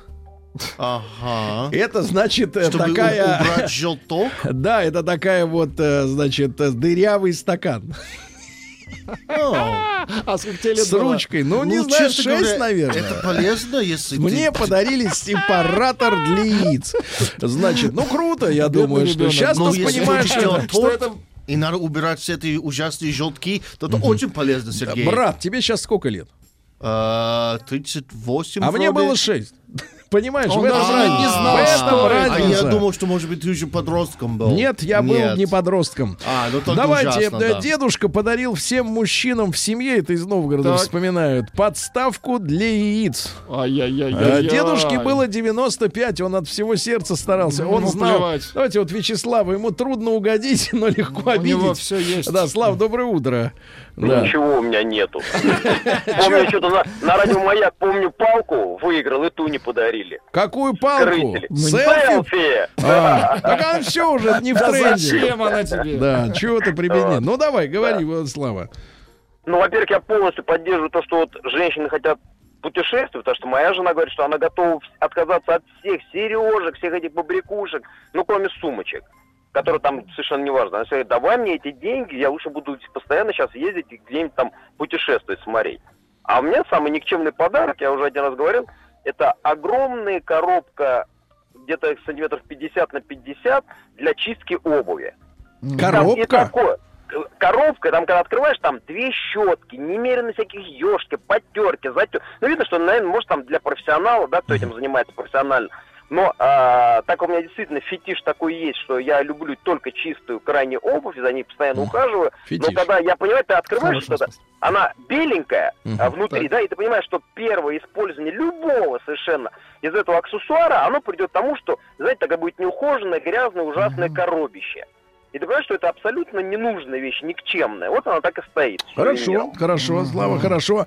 Подарили как-то баунти из Мурманска, вспоминаю. Фу, ненавижу кокос. Ужас. Здравствуйте, умер хомяк перед Новым годом. Я так был рад, но моя бывшая подарила мне еще одного Сергей Павлодар. Статуэтка Папа Уаса из натуральных материалов. Из Дерево, дерева, перья и так далее. Рощина, Москва. Вот видите, как, да. Самый худший подарок был в детстве из рук пьяного Деда Мороза. Сломанная деревянная игрушка. Олег 42. Ай-яй-яй. Паша из Кубинки вспоминает, ему 34, на прошлый Новый год. О, свежак, свежак. Значит, теща подарила коньяк в виде сабли. Ну, бутылка в Ну, виде неплохо, сабли. да.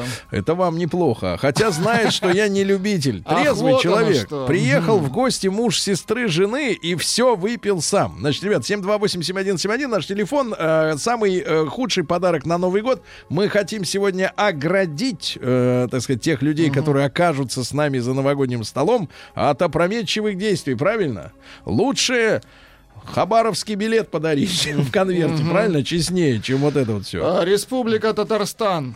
Внимание, фарфоровая крыса от девушки. Это даже не копилка, это даже не пепельница. Да. Блин, это просто бесполезный кусок китайской керамики. А я ей, внимание, цепочку золотую подарил Антон набережные Челны. Серега вспоминает из Питера. Ему сейчас 35, а дело было, когда э, Сереге, значит, Давайте. исполнилось 13.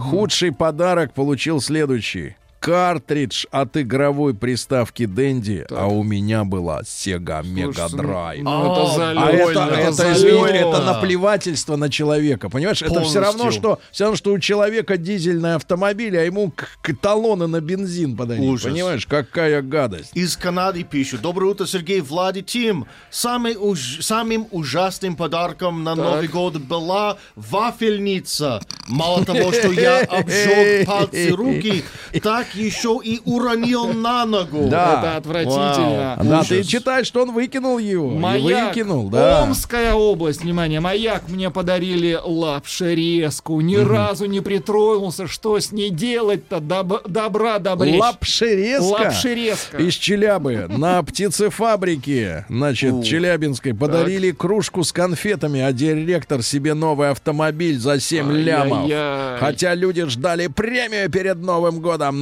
накрылась премия кружкой с конфетами. Да. Санкт-Петербург. Жена на Новый год подарила биографию Черчилля. Зачем? Да, да-да-да, Санкт-Петербург. Девушка бывшая подарила футболку. На ней спереди моя фотография и надпись «Мой девиз четыре слова». А на спине «Пиво мне и пиво снова». Приходилось надевать пару раз, чтобы не обидеть. Да. Ну, у людей, да. Вот, и вот когда вскрывается, что у людей фантазия, которая шокирует, вот тут как-то разочарование, да, вот в человеке. Раз- разочарование, действительно. Артема, давайте послушаем из Ростова. Артемович, доброе утро. Доброе, Да, доброе. Мужчина, ну вот что подарили, что тебя как-то вот как-то оскорбило Э, даже? Да нет, либо все были дурацкие подарки вообще всю жизнь, либо ничего такого особенного, чтобы я так бы отметил. Ничего такого.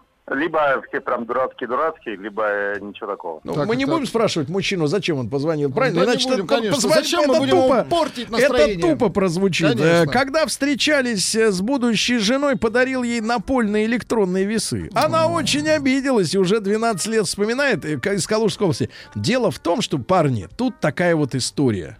Дело в том, что женщины сами не умеют говорить ничего прямо. И всех остальных подозревают в том, что им говорят намеками. Вот, э, то есть, если, например, ты ей даришь весы, это намек на то, что она жирная, правильно?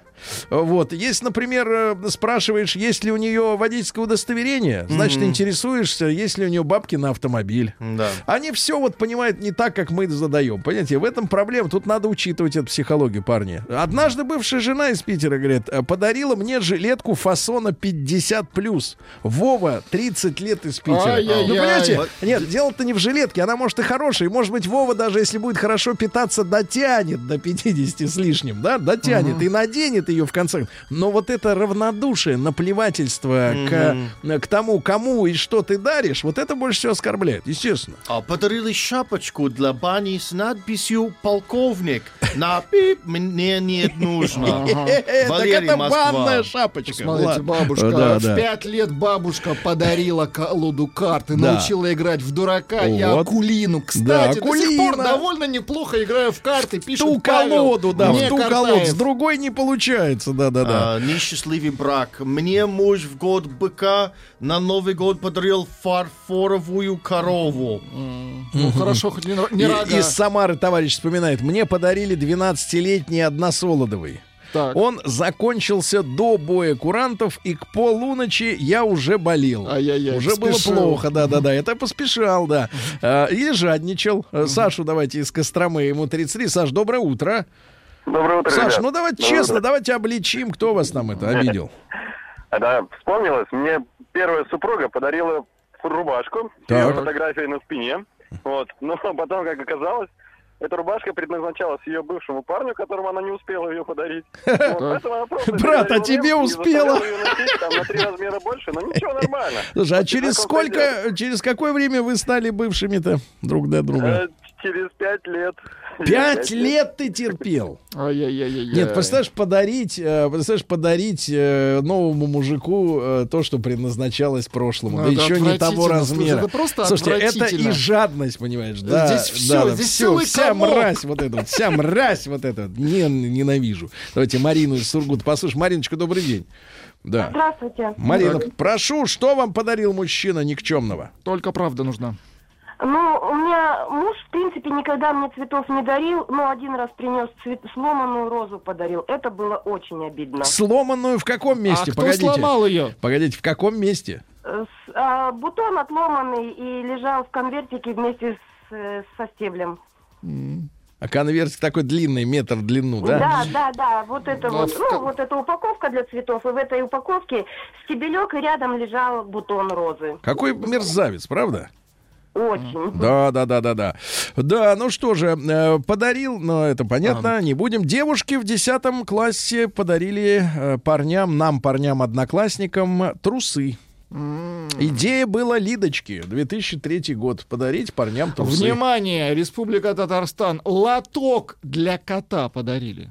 Кому? Лоток. Коту? Нет, человеку. Из Омска проблема. быстро Это мне, с подари- намеком. мне подарили лапшерезку, ни разу не притронулся. Уже Чё второй раз подарили, делать, да? а? Да, да, это отвратительно. переходящая лапшерезка. Ребята, а что вам подарили никчемного на Новый год?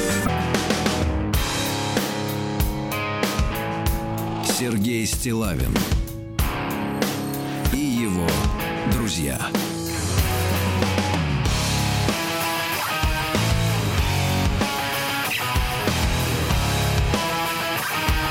Рок вторник. Значит, запомните, товарищи, в этом году 43% жителей страны не желают получать гаджеты электронные на Новый год. Так что, если вы хотите потратиться, а я видел статистику ужасную, что каждый пятый хочет взять кредит на подарок новогодний. Плохая идея, не Товарищи, надо, чуваки, не делай. чуваки, давайте так, не надо влезать в долги, да еще и ради такого, э, значит, э, что вы будете дарить фуфло. Но В большинстве случаев, которые людям не нужно. Не надо. Значит, что хотят? Мужики хотят просто бабки. Деньги хотят, а женщины путешествия. Ну, свозите их по этому... э, По э, золотому кольцу Да России. не по золотому, по этому... А, по МКАДу. по кольцу метро. А, это быстрее Потом, почему? Пересядьте на противоположное направление и в другую сторону еще два раза. Значит, Дмитрий вспоминает, подарили пробник шампуня. Это стыдно, Ну, ребята. это дно. это стыдно, Это да. дно. Положила мужу под елку штаны, когда покупала, не заметила, что зауженный. А он одел и как зарет, что это, что, это что за геевские штаны, Брянск. Ай, Особенно ай-яй-яй. важно, что это в Брянске, понимаете, в Москве еще прокатило бы. Внимание, смотрите, Ага. какой ужас. Вчера Дед Мороз, вчера Дед Мороз подарил апельсин с нарисованным маркером на нем крысой. Антон, На апельсине. на апельсине Это он- маркером нарисована крыса. Да, Это искусство. и подарил Это намек. Да. Намек. Да, отец подарил рубашку больш- большего размера и носил ее сам. Отлично А, и ну просто. тебе же не нужна. Да, э, ну что же, работал в Горгазе, пишет товарищ, подарили бутылку водки и коробку конфет. Но это как бы, а что тут жаловаться, да? Пишет Вова Хайфа, Израиль. Да. Мне как-то, внимание, бывшая подруга перед расставанием на Новый год подарила книгу «Уход за свиньями». С намеком. Да, да, понятно. Ну, тут люди, видите, да, хотят, чтобы какой-то был смысл в этом всем. Давайте Руслана из Москвы, да, ему 38. Руслан, доброе утро. Здорово, Да. Стилавин. Да, Как дела? Ну, а что дела? Вот ты позвонил, Как и сам? как-то лучше Ну, стало. пока я хочу вообще высказать по поводу вот этой женщины, а, которой не понравился а, цветок Да. оторванный. Так. Ну это вообще, ну ничего себе, ей мужик а, привез цветок, он, у, у него он сломался, Да. но он ей его, его при, привез. А Привез. ей все равно не нравится, а? Да, да, да, я понимаю тебя, понимаю. Дальше, Ужас. дальше. Э, Я бы с удовольствием бы получила в подарок весы из Екатеринбурга, пишет девушка. Можно еще и умные для синхронизации с телефоном. Но видишь, видите. по- э, подруга ты наша дней суровых. э, про- Проблема в том, что такие женщины не попадают с тем, кто дарит весы. Всё, Не А несправедливо. Из Краснодарского края. Стринги от друга. Неожиданно. Дмитрий, 42. Краснодар. Я из, со школы присматривался. я из Омска. Передай Да. мне лапчерезку. Или мне. Это хороший подарок. Лапшерезка, да? Да. Значит, если женщине девушке подарить туалетную воду, то она решит, что вы намекаете, что она пахнет плохо. Ну, не обязательно. Просто дело в том, что с парфюмом, парни, вот честно, это вот реально совет. Не дарите девчонкам парфюм. Вы никогда не сможете Не уга- угадать, какой ей Ну, запах на обычно самом они деле. знают. Ну, это э, вкусовщина, Нет, если вы конечно. подарите тот, который у нее постоянно, но скажет, ну опять ты меня не удивил. А если попытаешься удивить, скажет, не угадал. Нет, так Но что, ребят, забудь, поп- Сергей, все все равно будет плохо. Внимание, в Тульской области женщине подарили статуэтку змеи. Ау. а вот, а, А, мне постоянно все дарят А, шоколад. теперь я понимаю. А мне постоянно все дарят шоколад, э, на который у меня аллергия. Вот это сволочи. сво- И сами его, видимо, сжирают после этого. Да-да-да. Муж э, подарил кольцо, а теперь, внимание, из Питера. Вот так, все-таки так. культурная столица. Кольцо неплохо. Это тебе не эти, не брюки в аптек. Муж подарил, Лена пишет, э, муж подарил кольцо с бриллиантом некрасивое. Фу, а? Лежит в шкатулке, Ну вот понимаешь, некра... с бриллиантом и некрасивое. Лежит в шкафу. Ах ты, Лена, снеси в ломбард, купи что-нибудь приличное. Давайте Дим- Диму из Оренбурга, ему 43. Дим, доброе утро. Доброе утро. Дима, кто вам подарил то, что вам не надо было? Так. Да, девчонки собрались сделать нам подарок Так, на Новый год. Подарили нам пепельницы всем мальчикам в восьмом классе. Мгм. Причем пепельницы были интересные, обнаженные русалки склонились над Не, озером. ну это искусство, конечно. обнаженные Это- русалки склонились это- над это озером. дорого. Э, Во-первых, это дорого. Да, из о- о- Ну, озера это из очень дорого, никотина. это было из гипса. Ну, как бы, Конечно, это ручная работа, Года это же, ну, 90-е. это искусство. Да, да, спасибо, спасибо. Так, товарищи. А, африканская маска, домовой и мини-бильярд. Игорь, Москва, 31 год. Мини-бильярд. Это никчемный подарок. У любого мужчины есть он с детства. Пишет обиженный мужчина. Бывшая дрянь подарила на Новый год мыло и полотенце. да. Я мылся и Да, вытирался. и терся, да, мылся и терся до крови, да. Значит, из Новосибирска. А вот самое отвратительное. Давайте. Подарили поездку в Тай, а я не выездной. Ну, представляешь, да, ну какие сволочи. Да. А бывший муж, э, э, будучи э, нынешним, подарил свое достоинство с красным бантом у основания. А, Вроде и польстила, а всегда хотела утюг. Да, погоди, но бант не закрыл, так сказать, подарок. Работал в Горгазе, читали это? Работал Да, Горгаз, Горгаз был, да. подарили поездку в Таиланд. Это- а я... Э, это не второй раз да, подарили, Тим? да. О чем вы думаете, Тим? Наверное, вспоминаете свой горнолыжный загул. Тим, что у тебя самого отвратительного было из подарков? Давай, вспоминай. Я Давай, не- нам нужна правда. Да. Проблема в том, что я не помню, потому что мне ничего не Ты дарят, отмороженный, что ли? Ну, теперь на Новый год, короче, она не работает, поэтому это или мои деньги, поэтому я не хочу подарок.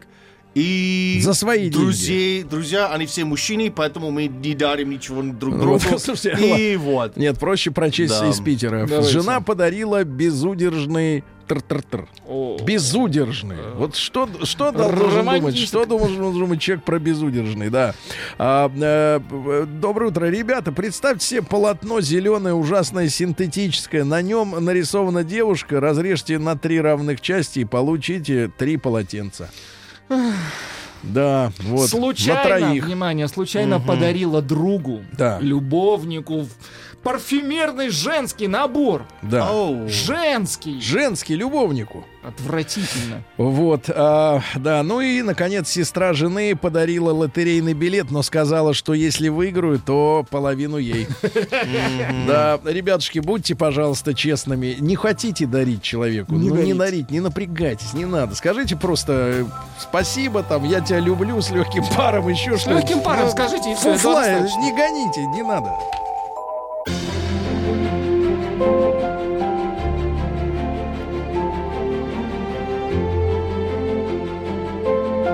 Россия Страна возможностей. Друзья мои, ну я вижу напротив себя улыбающееся лицо человека, которому я бы с удовольствием бы прямо сейчас вот сертификат бы Вот подарил. 20-20 подарил, да? Если бы сегодня была среда, но у нас все по-честному. Сегодня вторник, да? Я завтра приду. Алексей, ну, Алексей Каспаржак, Леш, доброе утро. Привет. Рад, что перед Новым годом у вас вот появляется все больше и больше как-то вот улыбчивости такой детской непосредственной.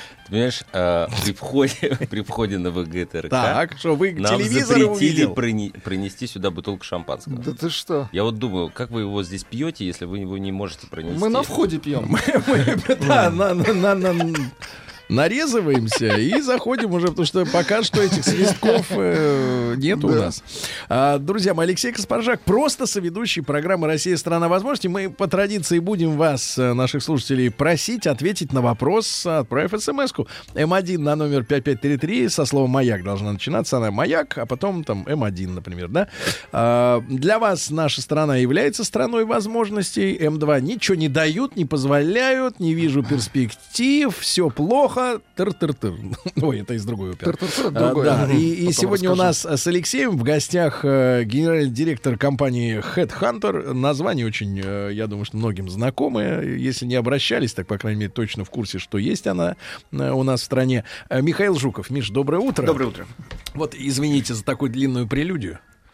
Я хотел объяснить, почему. Почему? Почему Михаил? Да. а, Да, действительно, почему? У нас Конечно. В, предновогод... э, в предновогодний эфир. У нас последний эфир этого года, крайний. Ну, или я не знаю, как правильно говорить. В этом- Новогодний эфир. Новогодний. Новогодний, хорошо. Что вы? Значит, э, дело в том, что компания Headhunter, по-моему, за последние пять лет, шесть, шесть, пи- э, разм- успе- первая, ну или первая за последние шесть лет российская компания, которая успешно в этом году разместилась на NASDAQ. А, Надо это вот объяснить людям. Да-да-да. Потому что это звучит очень грозно, а вот что это такое и зачем это нужно? Это ну, нужно для того, чтобы привлечь дополнительные средства для Так, того, чтобы так разви- потом надо за развивать них же развивать бизнес. обратно? Конечно, Отток конечно. капитала начнется? Это не отток капитала, это наоборот, это привлечение дополнительных инвесторов. Так, Вот, но это на самом деле в экономике, ну надо просто понять, что вот есть Олимпиада да. для спортсмена, Мгм. а есть э, IPO для компании. Так. И в этом смысле, ну, наверное, Ну да, такая, с одной стороны, хорошая аналогия. И спасибо, Леш, что сказал. Потому что как и а, после Олимпиады к людям, которые ее выигрывают, начинается такое пристальное внимание. И когда меня спрашивают, вот там вот достигли такого рубежа, вот все там победа, я, я объясняю, что, ребят, теперь все только начинается. да, Как.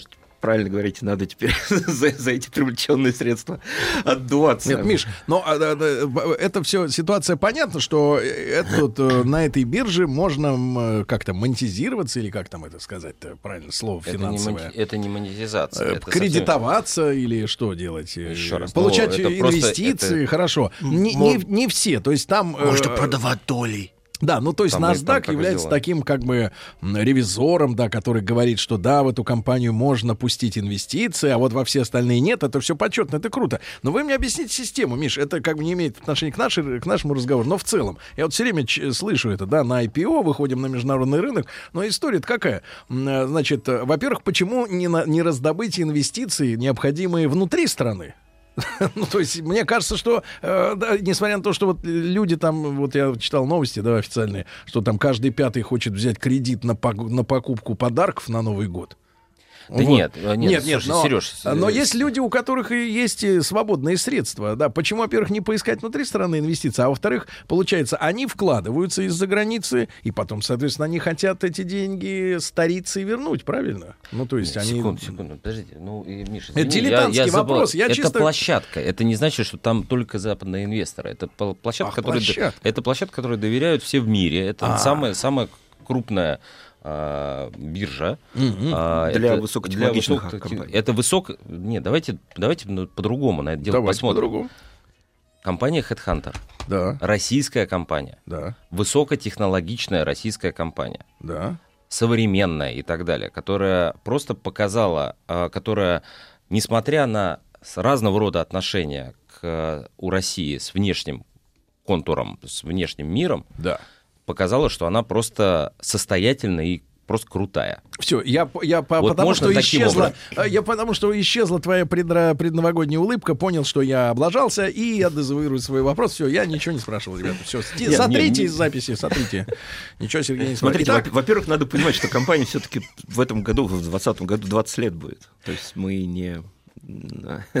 не вчера Э, Ну вот смотрите, Миш, а надо объяснить людям, а как она стала такой высокотехнологичной? Потому что вот, например, ну что такое Headhunter, да? Ну я, опять же, с точки Давайте. зрения обывателя. Есть работодатель и есть работник, который, э, которые ищут друг друга. А Headhunter это такая сваха. Да, ну вот если в, в конторах, где действительно вот есть мужчина, женщина, ну пока так, так сказать, по-скромному, да, ищут друг друга, есть там какая-нибудь тетенька, которая говорит, ну мне кажется, вот ты подходишь ему, да, идите на свидание в ресторан там или в Макдональдс куда-нибудь идите, а на какой основе вы э, вот их друг с другом стыкуете, если речь идет именно о высокотехнологичности? Ты, видимо, все время по таким тетям ходишь, да? Ну, был, один раз был эксперимент в жизни, но это позже. Э, Смотрите, э, Headhunter — это э, интернет-платформа, на которой действительно встречаются соискатели и работодатели. А тетенька, которая помогает им э, найти друг друга, называется искусственный интеллект. Мы вот не придумали название, к сожалению. Это вот пробел нашего маркетинга. Э, Надо этой тетеньке нашей платформе придумать все-таки какое-то название, потому что есть как-то отдельные роботы, которые решают разные задачи. Ну, например, э, робот, который занимается модерацией резюме, а у нас, чтобы на, на платформе Сваха она называется, да? зарегистрироваться... Не, не, ну не свах. А вот у нас, у нас робот, который проверяет резюме всех соискателей, называется Optimus Prime, например. Вот. Ну, э, Как-то как-то почти как у Нюши дочка. Да, вот разные алгоритмы, есть Енисей, есть Ангара, у нас они, вот, собственно, занимаются тем, что а, подсказывают, э, кому из э, Енисей Ангара, вроде ракет-носители. Это речки, прежде всего, все-таки. Я понимаю все, но это все-таки реки. А, Эти алгоритмы, они понимают, э, помогают э, соискателям и работодателям действительно находить друг друга. А, Мы анализируем э, там порядка 600, наверное, дейта-поинтов. э, Это в- как? В резюме, да, резюме, которое вы оставляете. 600? Ну да, там, причем включая, там, не знаю, порядок слов там, в, в том, как вы составляете резюме. Там это очень много. Это, То есть и это лингвистический целое- анализ, да? а, То есть, очень, она- очень то есть много. составляется портрет этого человека. Ну, смотрите, наша, наша мечта это иметь такой вот цифровой профиль. а, Ну, и- в идеале это Minority. Report, да, особое мнение. Способен ли он, например, придя на фир- фирму, через полгода стырить э, десятку из сейфа и, с- и Мы, мы на самом деле рассуждаем все-таки в терминах, способен ли он быть э, максимально производительным, эффективным для компании, конечно. А вот эти алгоритмы, и психологические в том числе, это чье э, изобретение? Вот сами вот эти Да, анализаторы. Наши, наши, наши, наши сотрудники. Серьезно? Да, да, наши разработчики. Наши, у нас там более 180 человек, которые занимаются продуктом, э, разработкой, упаковкой продукта. Это, собственно, наша российская... То есть, погодите, получается, Headhunter, да, если брать вот эту всю научную, я не сейчас не иронизирую, да, научную составляющую анализа, э, значит, вот этого резюме, да, дает некую гарантию, ну, типа кашрута.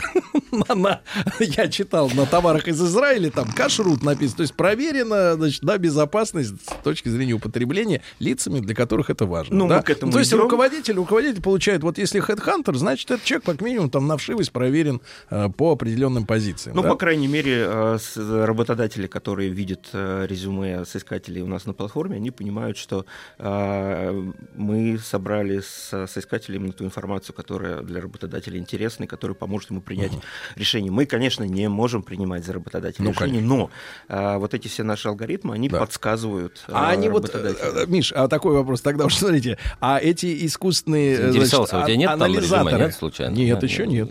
Э, Не пос- знаю, поможем. ты так серьезно на меня смотришь, что может придется подать.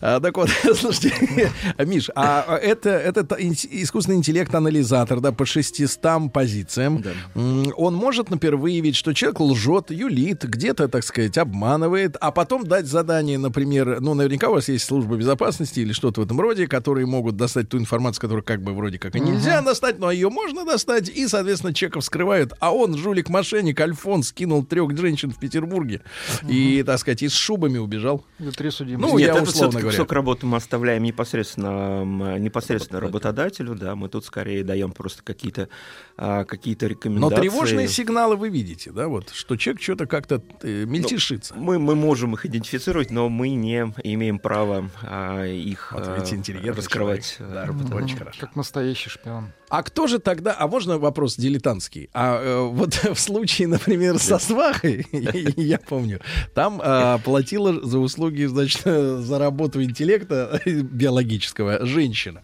А, ну, потому что такая ситуация в стране, что мужчин мало. А вот в этом случае кто является вот э, заказчиком и кто оплачивает работу всего этого механизма? Плательщиками у нас являются э, работодатели. А Для соискателей есть небольшой такой ограниченный а, набор таких вот супер продвинутых услуг. Да, например, там наши консультанты карьерные могут сесть с вами э, и составить, помочь вам составить резюме. Вот. а Мы можем сделать так, что ваше резюме в поиске будет чуть выше, чем все остальные, если вы там отправите смс на один из известных телефонов. Вот, но таких услуг для соискателей мало. Вот 99.99 наших э, сервисов оплачивает, конечно, работодатель. Мгм. Так. Вопрос от Алексея Каспаржака, соведущего программы просто за- у- у Сережи «Россия страна вас». Так нет, я все-таки хочу вернуть э, Давайте. дискуссию не в сторону, ну, ну, мы более-менее Ну, пояс- поняли, пояснили, да, сделать. пояснили, что такое хедхантеры, что это все-таки не а, это даже не, это скорее это про информацию, это про про данные а, компания с одной стороны, вот, а с другой стороны при этом при этом еще раз говорю, это очень успешный кейс. А, И в этом смысле хочется спросить, потому что мы здесь, а, мы же здесь мы пытаемся, а, мы пытаемся ответить на вопрос. Это же получилось ну, у, на- у нас в стране. Это можно делать у нас в стране. Можно делать у нас в стране высокотехнологичный продукт, который пользуется спросом, который всем интересен. Это можно делать в той компании, в которой я неоднократно был, в которой весело, я имею в виду в самом офисе, в котором генеральный директор называют на «ты», а, по имени, а, и в котором ну, просто царит такая хорошая атмосфера. А, как это получается? А, ну, ну, наверное, такой, ну, каждой компании есть, ну, в некотором смысле такой ДНК. А, это сложный продукт э, эволюции, даже, я бы сказал, бы, воспитания людей, которые ее а, придумали, людей, как комбинация с ДНК людей, которые там работают, лю- людей, которые взаимодействуют с этой компанией. Компанию придумали, еще раз, почти 20 лет назад два консультанта по подбору персонала, по executive search точнее, Миш Фролкин и Юра Яровец. Вот, вот они ее такой придумали. Я, на самом деле, в компании не так давно, 12 лет всего. И а, моя главная задача была, когда я туда пришел, ну, как бы понять, где тот самый пресловутый ребеночек и как его с водой не выплеснуть, да, где, где сильный, где в чем цимис компания. А, Мне кажется, я а, нашел, я не могу это, наверное, сформулировать очень, очень четко, очень точно, прямо описать подробно. Наверное, я на этом недостаточно размышлял на эту тему. А, Но это действительно очень такой а, предпринимательский, я бы сказал бы, коллектив. А, Но это случайность, что так все получилось, или закономерность? А, я, Или мистика, как я- говорят э, ученые. Я вот пойду на пенсию, я, наверное, подумаю на это, когда будет, будет время. А пока можно сказать, что это комбинация огромного количества, огромного количества факторов, потому что, еще раз, это люди, которые работают в компании, люди, которые придумали, люди, которые там каждый день отдают э, кусочек А тогда вопрос, энергии. а Headhunter пользуется своими анкетами, чтобы нанимать себе э, У специалистов? нас, у нас два основных канала а, подбора сотрудников. Первый это, естественно, наш, наша платформа, второй это рекомендации сотрудников. А рекомендация это как? Это блат? Это вот когда чей-то племянник? Нет, ну почему приходит? Ну, э, нет, откровенный нас- у нас- вопрос, Не, не, мы публикуем внутри на нашем внутреннем портале. Наш э, HR-служба, HR-департамент э, публикует открытые вакансии. Любой сотрудник имеет к ним доступ. Э, Если он видит, что кто-то из его знакомых э, ну, ну, может быть рекомендован на ту или иную позицию, он, он просто ну, отправляет заявку в HR. Это накладывает, с одной стороны, ответственность сотрудника на рекомендующего, вот, с другой стороны, мы вот очень точно, внимательно смотрим, кто именно порекомендовал сотрудника, потому что если мы видим, что ну, как, люди все-таки притягиваются одинаковые к друг другу, и если это там эм, хороший человек, наш правильный, то, конечно, там ДНК этого человека, но только э, ну, усилит. э, Можно ли нашу из компанию. хорошего, правильного человека сделать хорошего специалиста? А, можно? человек. Нет, можно. Смотрите, ну, я простой пример. У нас есть э, внутренняя школа программистов, потому что, в общем, мы, как и, наверное, там, не знаю, подавляющее количество работодателей окончательно разочаровались э, в, том, в тех продуктах, которые поставляет система образования, э, еще не, не реформированные до конца. Э, и готовим себе вот разработчиков, становим Завод ресурсами. как было в советское Да, время, абсолютно да? верно, абсолютно Да, да. верно. Это так, так и так Ну, и все есть. IT-компании сейчас этим занимаются, и в целом а, так, Да аккуратно... не только IT. Да, Мне ну, кажется, все, все крупные компании. крупные компании. Нет, ну там, там еще там примерно разговор следующий, что если бы вот можно было детей брать в возрасте 12-14 лет на работу, мы бы их брали. Потому что их еще не испортили. В Если с, 12. точки, если с точки зрения IT, если с точки зрения IT, мы же, ну, это, это очень длинный, сложный Так а разговор. вот вам и карты в руки создавать надо лагеря детские, э, айтишные. Ну, я имею в виду летние, да? И Давайте, где давайте, там... э, давайте, я, конечно, понимаю, что сейчас нужно обсудить Где тему лагеря? лагерей. Вот. Ну что вы, ну что вы, Алексей, ну при чем тут... Лагеря в В хорошем, смысле. Вы же сами из лагеря. Ну, Я уже как год как откинулся. рано вы забываете о корнях от своих. Да-да-да. Ну хорошо, Леш, давайте на тему все-таки страны возможностей, да, то есть... э, Не понимаешь, компания сама по себе возможность. Поним- Вот, кстати, вспом... э, если помнишь, мы с тобой делали маленький проект, когда мы пытались привлечь э, вожатых в Артек, то мы для них, мы, мы сделали, э, Headhunter сделал а, исследование своих работодателей, а и они сказали, что в случае, если в резюме будет стоять строчка вожатого Артека, Так. то это а, усилит, Дополнительный э, плюс, это дополнительный плюс при устройстве на работу. М. Вот, но сама конструкция таких гипотез а, и таких вот, э, как это называется, таких ну, стечения обстоятельств, она а, это можно делать только в, то- в том случае, если у тебя адекватный партнер. Понимаешь, я первый раз пришел в Headhunter, наверное, лет 10 назад. Вот ты, ты только начинал а, рулить компанией.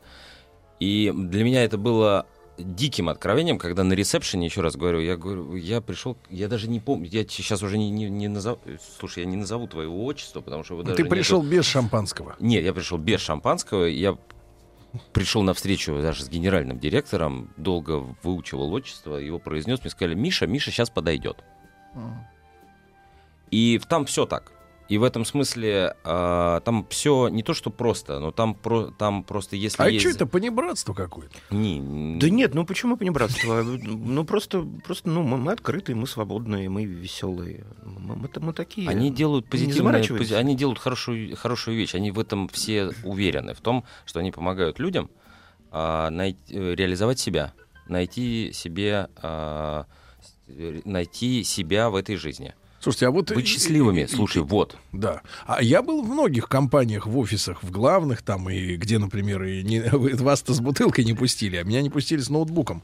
Вот то, что говорят, вы секреты у нас узнаете в крупных корпорациях. А там, Это наоборот, вот, например, в очень серьезных... В Там, с правительстве таким- Российской Федерации Не. нельзя заходить с ноутбуком Э, не без только. специального пропуска. Да, понятно. Не, не только. Я даже про коммерческие структуры могу это рассказать. И, значит, и такие люди с такими серьезными лицами ходят. Такая гнетущая атмосфера э, та- таких похорон каких-то вот нон-стоп продолжающихся с утра до ночи, да? А в чем вот разница в таком подходе? Почему что не веселиться? Разве, э, э, разве это от типа бизнеса зависит? Ну, в некотором смысле, конечно, зависит от типа бизнеса, но мы считаем, что такая атмосфера, она вот способствует творчеству, да. Главное, что польза, которую мы от наших сотрудников получаем, это кусок их там жизни, энергии, энергетики, я бы сказал бы, их, То есть их, вы их вампиры. творчества.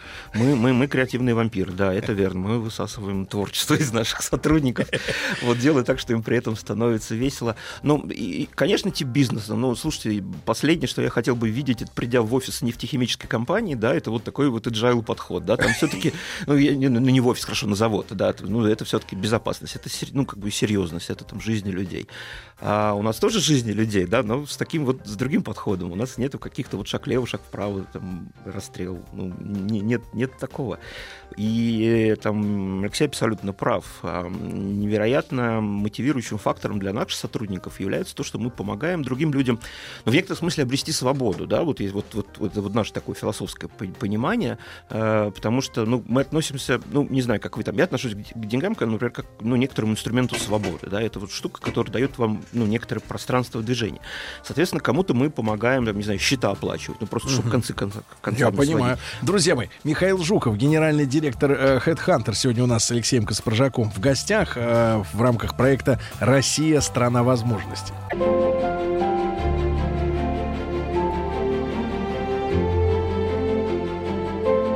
Россия – страна возможностей. Друзья мои, сегодня у нас с Алексеем Каспаржаком, э, э, ведущим программы «Россия. Страна возможностей» Михаил Жуков, генеральный директор компании Headhunter. Михаил возглавляет уже там 12 лет, да? Ну, Да. как генеральный директор. Вот. И мы сегодня... э, ну, вообще, Миш, э, ну, вас глупо спрашивать, да, э, является ли Россия для вас страной возможностей. Но вот я как поставлю вопрос. Можно ли, э, значит, сконцентрировать Россию как страну возможностей внутри коллектива такой корпорации, как ваша. У вас, я так понимаю, несколько сотен работников, да, для них, э, в принципе, созданы хорошие условия, да, работы, они самореализованные, м, у них есть определенные гарантии, веселая атмосфера, опять же, мы тоже хотим, чтобы вот весело было, правильно? Весело. Очень. А В вы- принципе. Э, Да, и тоже хотим. Э, Вот, но, но не в армии, не в спецслужбах. Там все надо, чтобы строго было. Вот. А, а, ну вот как, в рамках отдельно взятой корпорации, вот вам удалось для всех сотрудников создать эм, э, потенциальные возможности? Ну, во-первых, нас э, в команде более 700 человек э, всего.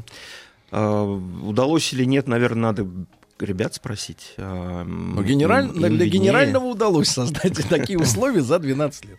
Ну, мне кажется, мне кажется, что мы все-таки очень внимательно смотрим на потенциал э, наших коллег, на то, что они могут делать, на то, что им нравится делать. Э, Конечно, обращаем, обращаем на это внимание.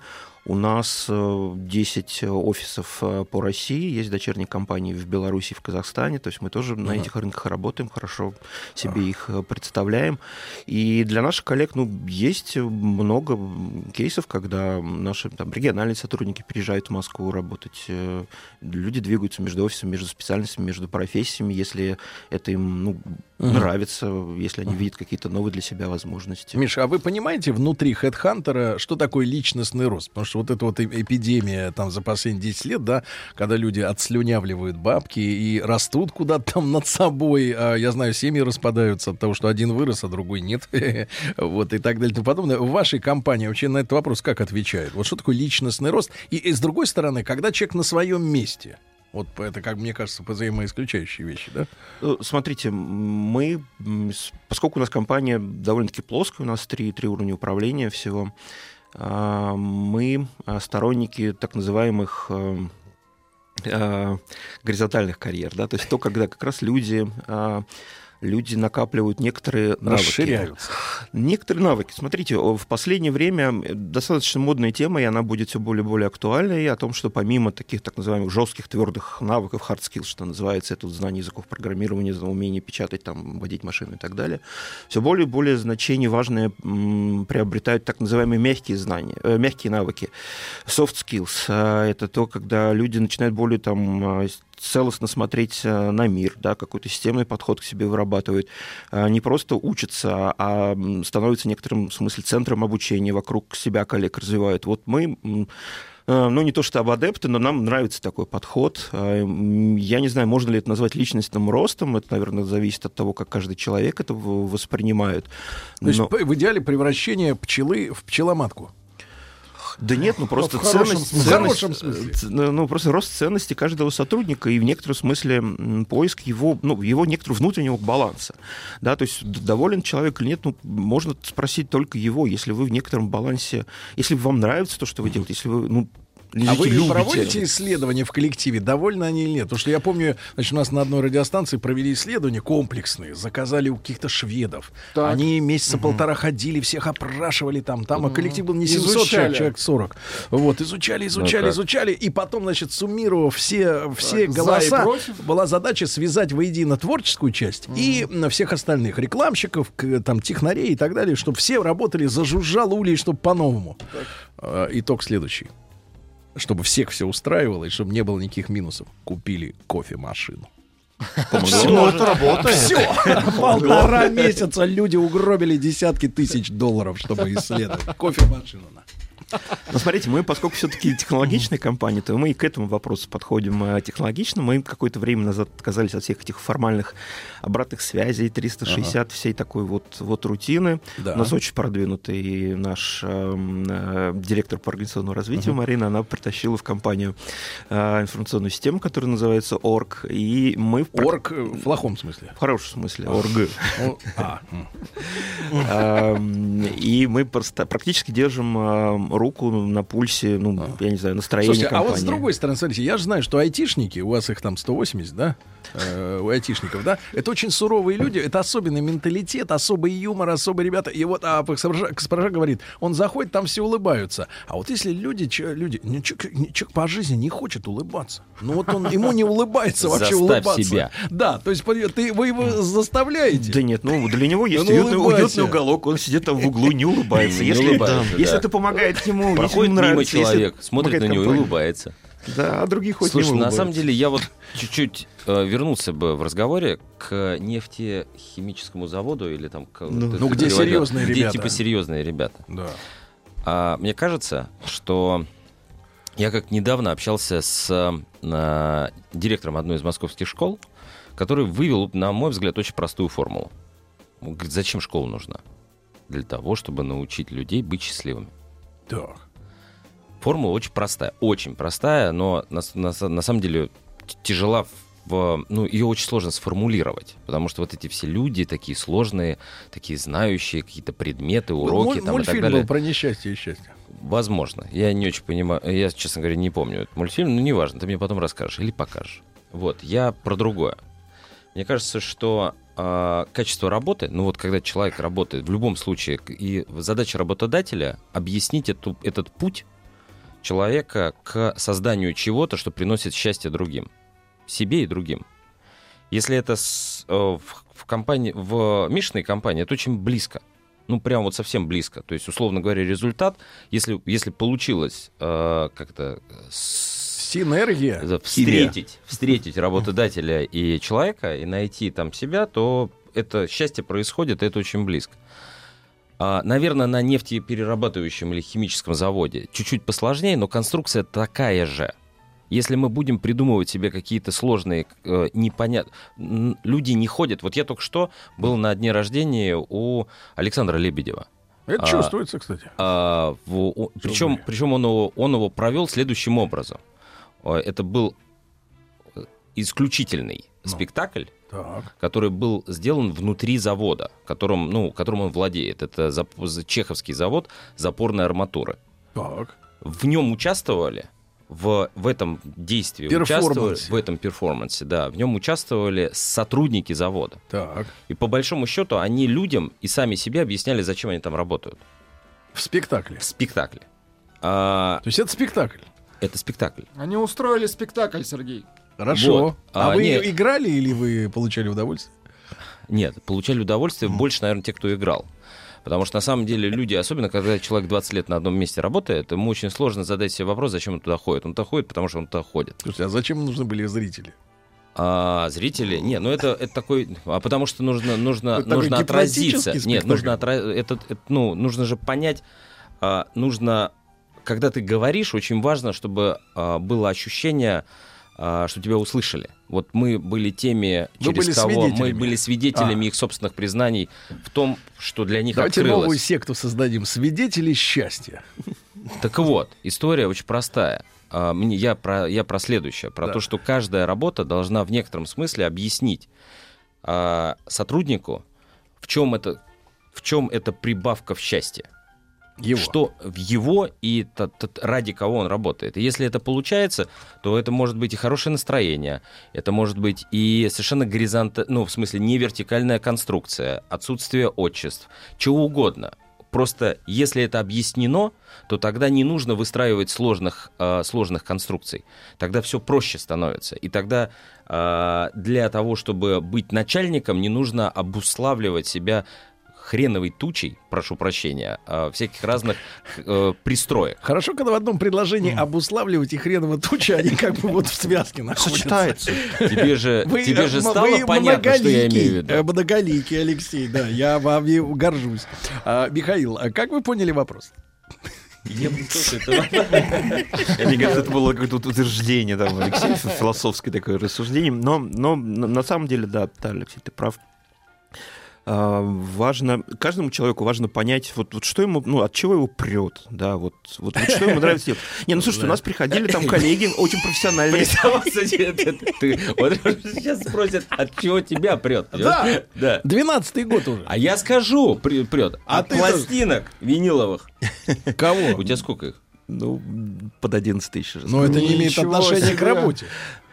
Он же не на А работу слушать, Михаил, работе? не слушать пластинки же ходит, да, хотя, наверное, Да нет, проигрыватель наверное, есть на- наверное, это не, не очень имеет отношения к, к работе, хотя помогает, э, ну, в некотором смысле восстанавливаться. Я, в общем, такое интровертное, интровертное существо.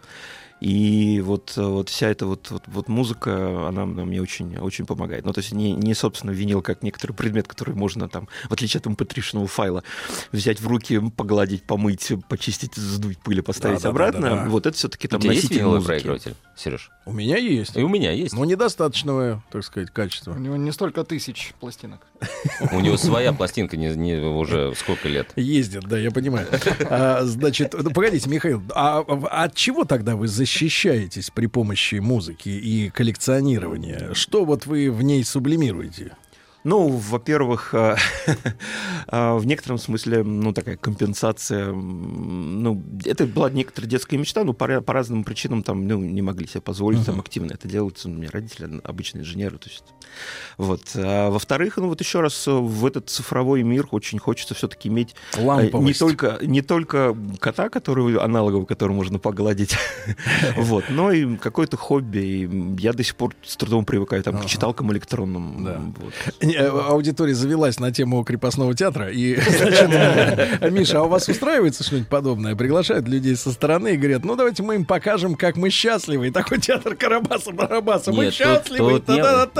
Лиса Алиса крутит хвостом. Да я шучу. Зачем ты уподобляешься? Нет, ну я вижу, я Зачем ты уподобляешь? Ну ты реагируй. Но это такая реакция аудитории, понимаешь? Ну, с аудиторией же можно поспорить. Можно, Можно? Разрешаешь? но их больше, поэтому могут побить. Мы громче. Не, мы очень э, сильно заморачиваемся на тему корпоративных вечеринок. Мы туда, честно говоря, никого, кроме самих себя, не приглашаем. Вы в какой поэтому- день недели устраивает? Вот кон- контрольный вопрос. По пятницам. А, нет, у нас, смотрите, у нас два раза вечеринки. Первый это день рождения компании, это где-то, наверное, конец мая, начало июня, плавающий. Так, а вот новогодняя? Новогодний у нас будет 25 января. Мы всегда, за очень редким исключением, это делаем именно после Нового года. Очень по разным хорошо. причинам. Просто конец года, там это ад у нас, Суета. у- да, ад, с Илзой бегают, выписывают счета. А вы приглашаете вот э, таких, как Алексей, со стороны, чтобы они посмотрели, как у вас там весело? Нет, мы свой крепостной театр никому не показываем.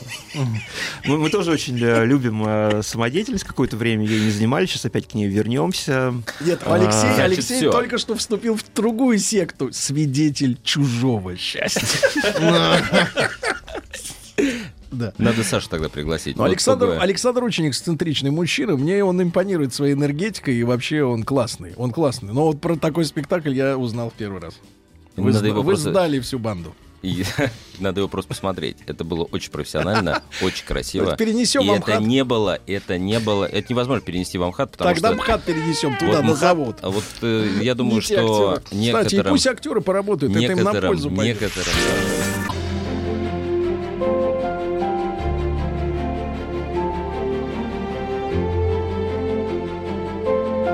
Россия – страна возможностей. Друзья мои, ну что же, сегодня у нас в гостях Михаил Жуков, генеральный директор Headhunter. Э, Это компания, да, которая э, пользуется. Кстати говоря, э, Миш, а кто пользуется? Вот ваша аудитория там.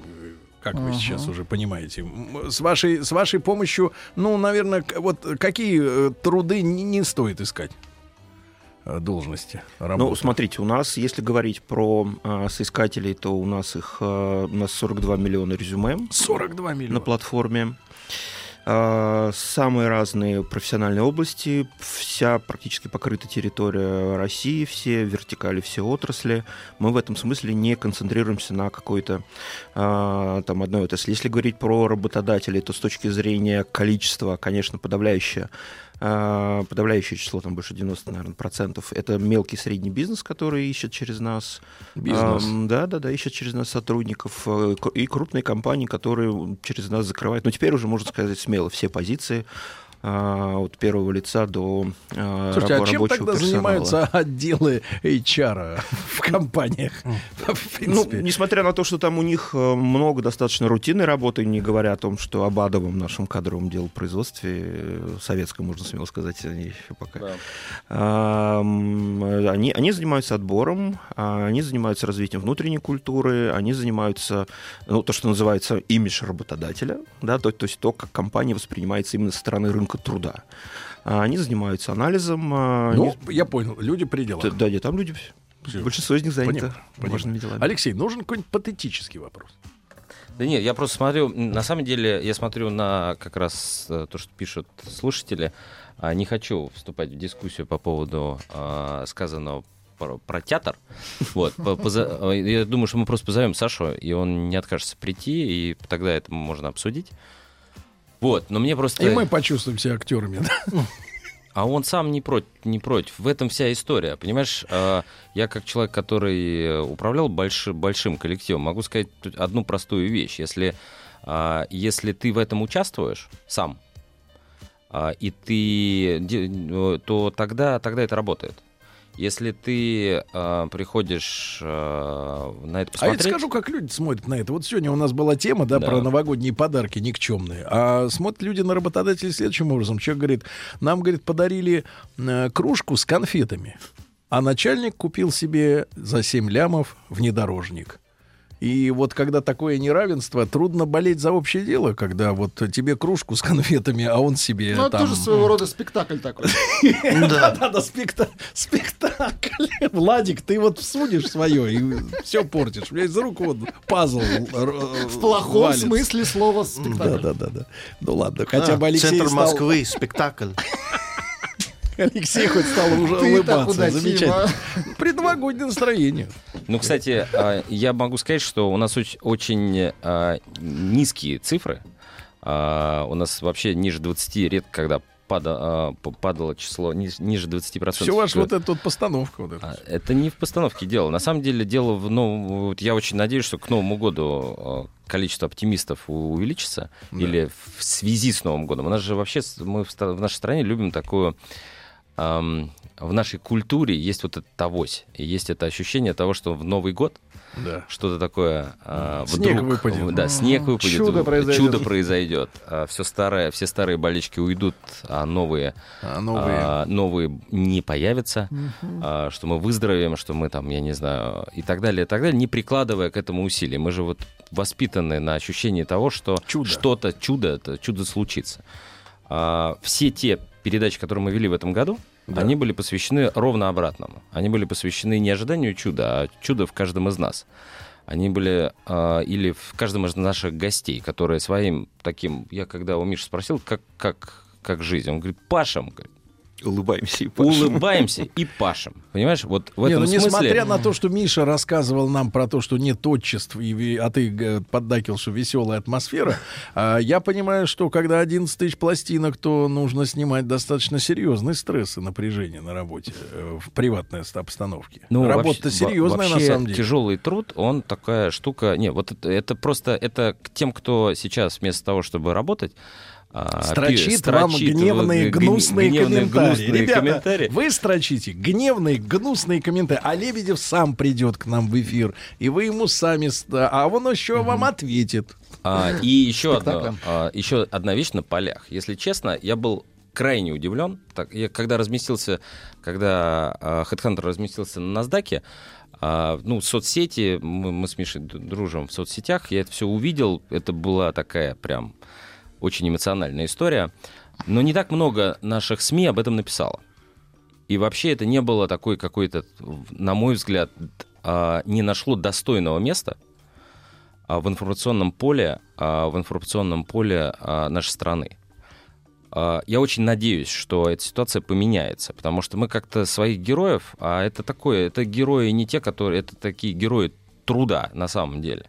Мы их как-то обходим стороной. Мы пытаемся не заметить и а, как-то всегда, особенно если они заработали, они, у них Ну, капитализация это, кстати была. говоря, если мы, э, если мы говорим о начальниках и подчиненных, да, о нанимателях и соискателях, то это наша российская совершенно, я не знаю, как на Западе, я там не, не работал, но э, российская традиция, и мы это по, все, по себе это знаем, и любые люди, я думаю, что нам знают, за э, косяк нагоняй, и когда хорошо или нормально, тишина, silence. То есть вот как бы вот эта традиция э, управления, она присутствует во многих Так что сферах. я считаю, Миш, ты про- прости, чтобы тут мно- много говорим сегодня и мало, мало даем тебе сказать, но...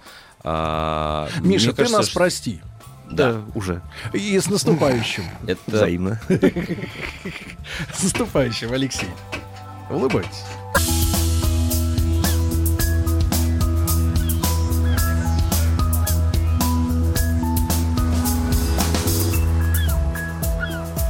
Голубая лента.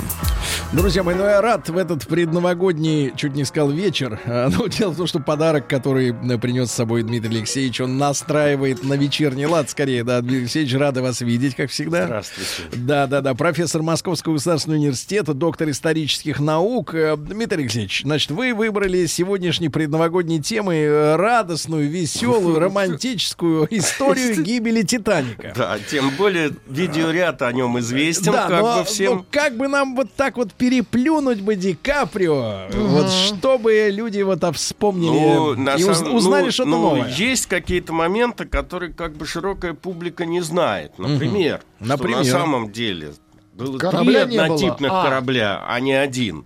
Один просто погиб. У двух остальных э, своя история, и, в общем, как бы у одного совсем не трагическая, у другого трагическая, но вот как раз на, этой, э, на этом примере показывается, как люди учитывают уроки катастроф. Потому что э, в 1911 году на верфях в Белфасте было заложено аж три корабля.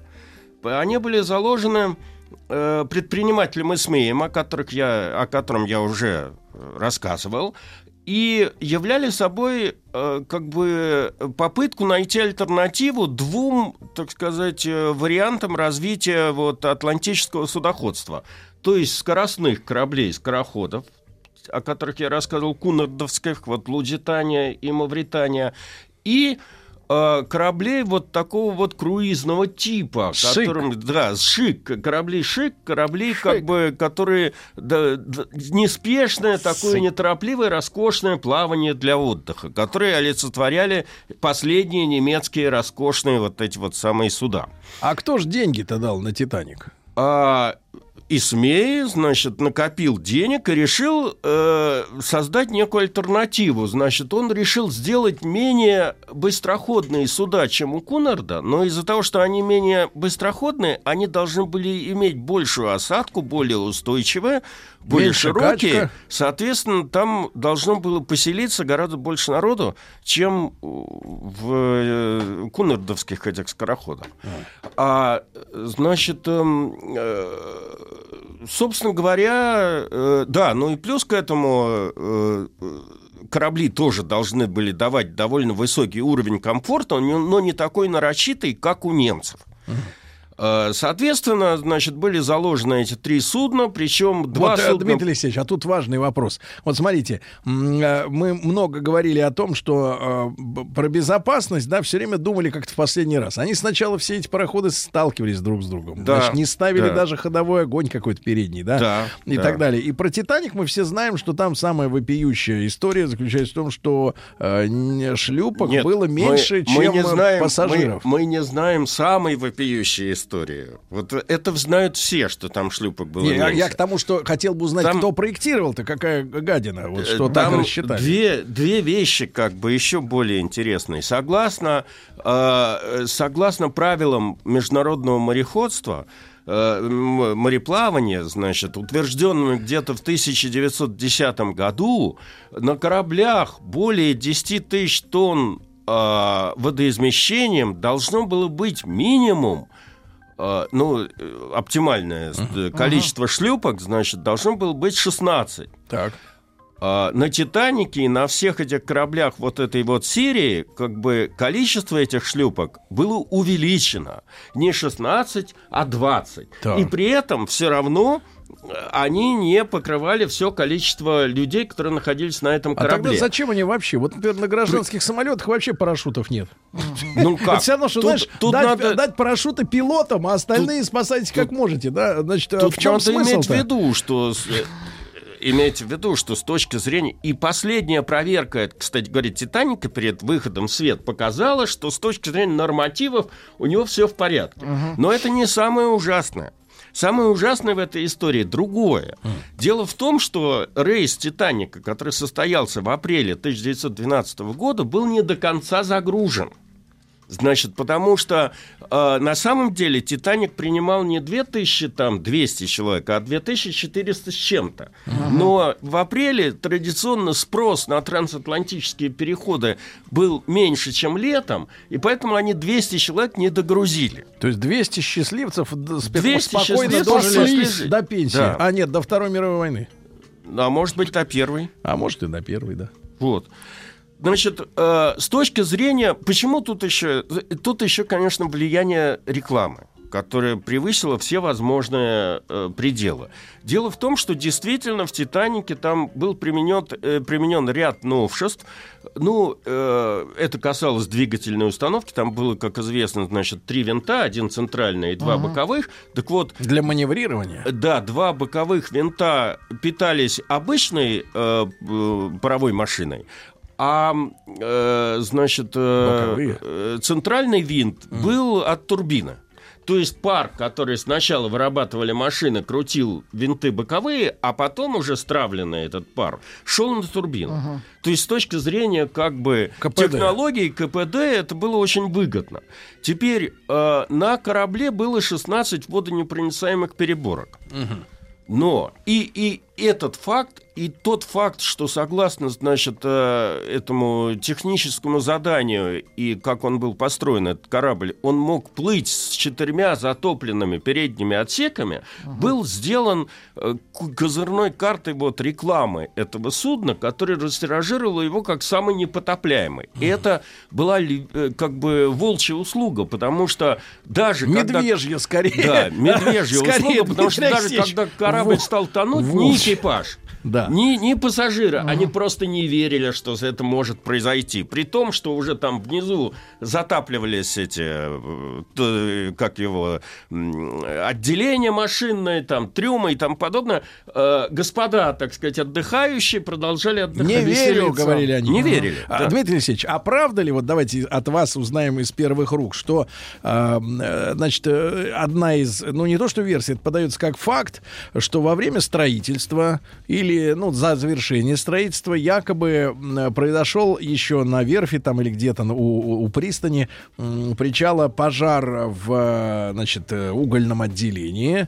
А, обшивка, ну не то что прогорела, но металл потерял в том месте, где они столкнулись об эту ледин- Ну, ледяную штуку. прочность. Нет, это а, легенда. что он якобы истончился, его Нет, покрасили, нет. так сказать, под это дело Вот и с, все. Титани- с Титаником мы имеем столько исследований разных, инженерных там и исторических и тому подобное. Это неверно. То есть какие-то инциденты на верфях, они были, но, но все да, последующие исследования и натурные эксперименты, поскольку было три корабля, и Мгм. можно было проверить это На- все дело да, на, на других, а, э, показывали, что э, как бы листы при столкновении с ледяшкой, как вы говорите, с айсбергом, э, желез- железо выдержало. Так. Но заклепки, на М. которых, значит, это Держалось. все держалось, они, значит, пошли в разнос. Они стали вылетать, и, соответственно, если уж говорить про катастрофу, Это значит, корабль пропорол он улетел? 91 метр вот этой рваной, как бы... 91 из скольки? 260. То Вы меня, это- вы меня сбиваете. Сегодня Новый год, я понимаю, поэтому я не могу рассказывать. А эта тема нам она близка Да. по, по, по кинематографу. Три часа мучили людей в 97 году. Да. понимаете? Три часа. ага. Э, э, Так вот, э, перед тем, как Да. Это же сказать, мне же нужно, во- вообще Ну, говоря, хорошо, немного всё. исправиться. Всё, мне нужно умолкаю. сообщить, что эти паровые машины, о которых я рассказал, э, вырабатывали, то есть давали средний ход кораблю 23 узла в сутки. Значит, я исправляюсь перед зри- слушателями и хочу назвать сухопутные данные э, этой, этой скорости. Это 42 километра в час. Примерно. Примерно. Среднесуточная скорость. Значит, теперь а, действительно легенда, которая гласит о том, что на самом деле, значит, в Титанике было три трубы, а четвертая труба была декоративной, Так. имеет право на существование. Причем история там довольно смешная. Выхлопная. А, да. Значит, э, дело в том, что у главного противника этого Исмея, Кунарда, вот эти вот Лузитания и Мавритания имели четыре трубы. Мгм. Значит, это было обусловлено технологическими, так сказать, особенностями этих э, кунардовских кораблей. Э, Для те- серии э, вот этого вот, которая называлась «Олимпик», это три корабля. «Олимпик», «Титаник» и должен был еще «Гигантик», но после э, крушения «Титаника» по- поопасались его называть э, «Гигантиком». Он стал называться «Британиком». Название не Вот. очень. А, да. И выяснилось, что, в общем, как бы им нужно всего три трубы, но поскольку у главного конкурента было четыре, то три, четвер- поставили четвертую трубу, и она в основном Назло. работала как вытяжка. Мгм. То и, там вообще чуть ли не было места для содержания салон для содержания домашних животных. Понимаете, внизу. трубе. Как бы, Мгм. да. Внизу. Да. Теперь. ам, э, Это первый- которых на съедение или это для удовольствия? да нет, для удовольствия, о чем вы говорите. Для э, этих э, для пассажиров первого класса был предусмотрен салон для камердинеров и там прочих гувернанток. И в том числе вот это вот место для домашних животных, для выгула и прочее, и прочее. Э, Я на самом деле могу не перечислять. В фильме все показано, все эти роскошества, которые там имели место быть. А из животных кто-нибудь спасся? Я думаю, что нет, потому что все животные попали в итоге в воду при температуре, которая была минус э, 2 градуса. Океанская вода в данном... без гидрокостюма можно в ней пробыть живому организму, теплокровному, там 30 минут. У животных не было гидрокостюмов. А я уж не говорю про людей. Так. Понимаете? Значит, э, первые два судна, вот этот вот Олимпик и Титаник, сошли со стапелей, соответственно, в 1911 и 2012 годах. А, Я уже рассказал, что, в общем, как бы все это сход со стапелей, он сопровождался гигантской рекламной кампанией, которая вот э, утверждала, что это самые непотопляемые корабли в мире. А, Хотя при этом чисто конструктивная особенность вот этой вот серии кораблей утверждала, то есть согласно конструкции, несмотря на то, что на кораблях было 8 палуб, переборки, водонепроницаемые, они э, достигали только второй палубы из э, восьми. То есть, грубо говоря, то, что все находится в корпусе. А все, что выше, было без э, Перебора. водонепроницаемой Туда ударила ледяшка-то? М? Туда и ударила ледяшка. Э, Нет, ледяшка ударила сначала в, э, ниже ватерлинии, но вот корабль стал погружаться и рано или поздно стал затапливать, стал затапливать полубак, и как только это все началось, полубак — это надстройки корабля над носом судна. И как только это началось, стали как бы лопаться стекла, стали, так сказать, крушиться мебель, и, в общем, э, процесс потопления ст- стал гораздо быстрее происходить. Кошмар. Вот. Теперь эм, э, я уже сказал про то, что несмотря на все, э, ну, Титаник, имея, он был на момент э, схода со стапелей, он был самым большим судном в мире. Длина его составляла 269 метров, ширина 30 метров, осадка 10,5 метров. А водоизмещение составляло 52 310 тонн, что превышало пароход-близнец «Олимпик» на 243 тонны. Стоимость каждого корабля из этой серии составила 3 миллиона фунтов. То Ну, есть, по- Сколько сейчас это? 30 миллионов. наверное. Больше, я, да. я сейчас не берусь говорить, особенно после Второй мировой войны, когда фунт рухнул, это не, вообще не тот фунт, как бы, который был. Ну, не дешевые. Но все равно не дешевые. В общем, эта серия стоила 10 миллионов, эти три корабля стоили э, 10 миллионов фунтов. А, ну, для любителей роскошного отдыха могу перечислить, что имелось к услугам Давайте. э, что не попало первого в кино? класса. Что не попало в кино. Да. Обеденный салон три этажа. Высота три этажа, я имею в виду. Значит, э, ресторан а-ля карт, кафе в парижском стиле, огромный курительный салон, гимнастический зал, плавательный бассейн, корт для игры в сквош с местами для зрителей, турецкие бани с камнями.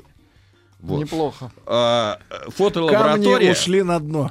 Фотолаборатория. Значит, э, тут на- надо пояснить, что в этот Давайте. момент, примерно там, в десятые годы, Фотолаборатория. а, начинается интерес к... э, Ну, появляются компактные камеры, кодек, вот которым Николай II Но снимал. фотография становится И доступной. фотографии становятся доступным, соответственно, как бы на корабле была фотолаборатория, где каждый желающий мог Проявлял, там печатал. проявлять, печатать и, и тому подобное. Библиотека с читальным залом, оборудованная письменными столами особо, я хочу сказать, потому что для второго класса была тоже библиотека, но только с креслами. Понимаете? Значит, э, теперь застекли... один открытый променад Так. э, на одной палубе, и другой закрытый променад. Теплица. Со стеклом. В шторм А, гулять. д- по две, на каждом корабле было по две каюты люкс, включавшие, на минуточку, Так. две спальни, гостиную, ванную, гардеробную, комнату для прислуги, а также парикмахерская и радиорубка. Ай-яй-яй, капитализм. Да. Значит, Друзья э, мои, Дмитрий Алексеевич Гутнов, профессор Московского государственного университета. После новостей продолжим.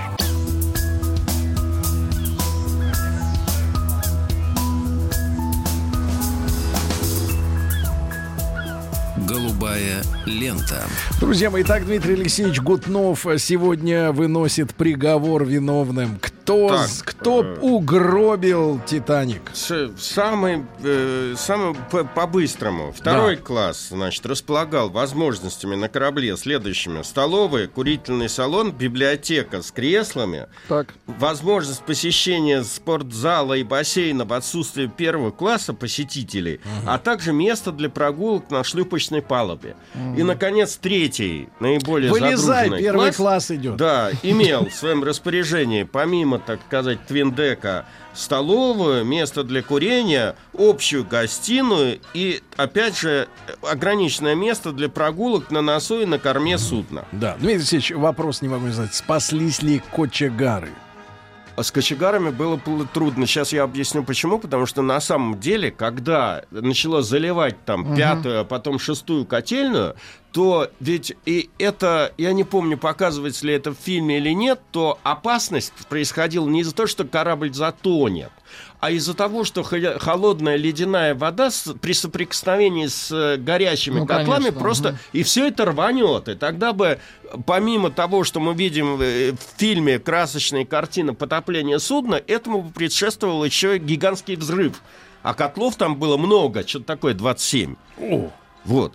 И поэтому, когда э, катастрофа произошла, то первым делом, значит, первая задача была потопи- по- затушить котлы вот этой пятой котельной, и там 15-20 человек по пояс в мазуте буквально там в пару и в дыму тушили эти котлы. И Они там остались. Э, Нет, кто-то оттуда-то Ну, выбрался, жесть, конечно. просто потому, что, в общем, все стало заливать. Но не факт, что они спаслись э, В целом. в целом, да. Теперь, раз уж мы с вами подходим к э, вопросу о, собственно, самой катастрофе. Первый и последний рейс «Титаник» вышел 10 апреля 1912 года. Командовал кораблем э, Эдвард Смит, капитан с 40-летним стажем, значит, наиболее опытный судовладитель вот этого вот компании «Исмея». А, э, до этого он командовал кораблем «Олимпик», то есть близнецом этого э, «Титаника», э, которые не пускали... В общем, он не стал первым, кто пришел через Атлантику из этой серии, потому что на нем отрабатывались различные технические новшества. А, Но, тем не менее, это был единственный капитан, который мог управлять таким кораблем. Значит, я уже сказал, что корабль вышел в рейс не до конца загруженный. А, Кроме того, несмотря на то, что капитан был опытный, этого нельзя сказать о- об остальной другой команде. Казалось бы, такое чудо технической мысли должно было обслуживать подготовленная команда. А нет. Значит, э, как позже установили английские исследователи, только 5% из 891 человека, члена команды, имели специальную подготовку на, э, для работы на таком типе судна, а большинство экипажа – это матросы, кочегары, стюарты, повара, машинисты, электрики, музыканты и прочий обслуживающий персонал – были в спешке наняты в Саундгемптоне за 4 дня до отплытия. Ужас и никто какой. инструктажа им не проводил. Значит, как и последовательность действий при наступлении ЧП. Интересно, что в числе этих неподготовленных людей было что-то такое около семи помощников капитана. Нет, а вы помните эту историю с итальянским-то лайнером, Да, который на бок да, лег? который Эти на бок сбежали лег. первыми. Абсолютно. Ребята. Значит, э, э, теперь э, много очень исследований было по поводу того, почему вообще айсберги появились в этом районе Атлантики в это время. Да. Бессмысленно мне упоминать версий огромное количество, а, э, начиная То есть от их того, обычно что... там нет в это время? Да, их там обычно в это время нет, но было какое-то с- э, сочетание двух антициклонов, которые изменили ветер в Северной Атлантике, и, э, в общем, эти самые айсберги стало гнать на юг. По другой версии, более экзотической, дело в том, что в январе 1912 года расстояние между Землей и Луной достигло минимальной величины за последние 1400 лет, и, соответственно, сила влияния Луны по отливам и приливам была несколько Тут превышена. ведь, тут ведь, Дмитрий Алексеевич, в Я- этом смысле альтернативщики выдвигают главный вопрос. Вот смотрите, Луна может притягивать воды Мирового океана и даже айсберги. Почему она не притягивает к себе дождь? Ну, Это главный вопрос, на который мы ищем ответ. Значит, самое интересное, Да. что э, с утра 14 апреля, то есть накануне, Да. радиостанция «Титаника» начала принимать сообщения об айсбергах с их координатами э, сначала от судов, которые шли севернее, а потом уже, собственно говоря, от судов, которые на их трассе находились. Они на уже знали, что «Титаника». какая-то... Всего было получено 7 ледовых предупреждений. И тем не менее, «Титаник» шел на крейсерской скорости, значит, не сбавляя хода. Этому э, ищут разные объяснения. А, ну, одни говорили, вот в фильме показано, что якобы капитан хотел поставить рекорд голубой Ну, ленты. мгм. На самом деле это не так. На самом деле, оказывается, э, в инструкциях этих судоходных компаний э, они должны были идти э, на максимальном ходу по той причине, чтобы быстрее выйти из опасной зоны. М. Вот так вот. И, наверное, может быть, эта инструкция была оправдана, если бы не стечение ряда обстоятельств. А, обстоятельства были следующие. Ночь. Ну, ночь, само собой, но ночь бывает разная. В данном случае ночь была безлунная. Что у них никаких не этих было. локаторов не было. Соответственно, они определяли местоположение айсберга по нескольким косвенным признакам. Во-первых, с наветренной стороны айсберга даже при легком волнении появляются белые барашки. Вот увидев белые барашки на море, можно представить, что впереди тебя препятствие. Значит, во-вторых, А ведь штиль был, да, вот в этот момент? был Ветра не стиль, было. да. Во-вторых, э, эти э, кристалл с наветренной части айсберга, кристаллы льда при Луне начинают мерцать. И А это Луны видно. нет. Значит, Луны нет. И самое, самое интересное в этой всей истории было, что у вперед смотрящих матросов и помощников э, капитана не было биноклей. Как не было биноклей? А вы- зачем? Знаете как? Знаете Погодите, почему? у кого Потому что, значит, один из помощников, класса, да? один из помощников капитана Так. в самый последний момент перед выходом в море был заменен. Я уже не помню по какой причине. Поскольку это был чуть ли не второй помощник капитана, а, а бинокли хранились в судовом сейфе, Так. То он э, забыл, очень разругался Забыл там со ключи. всей- Он забыл ключи в кармане элементарно и Был ушел. монокль В итоге, когда пассажира. корабль вышел в море, уже там надо было смотреть вперед, обнаружили, что... Сейф заперт. Сейф заперт. Удивительно, на корабле был судовой плотник, но почему он не мог там этот... э, Шарашкина контора какая-то. Отпереть этот сейф? Но это говорит об Ну, общем ужас уровне подготовки. Э, В общем, это говорит об общем уровне подготовки.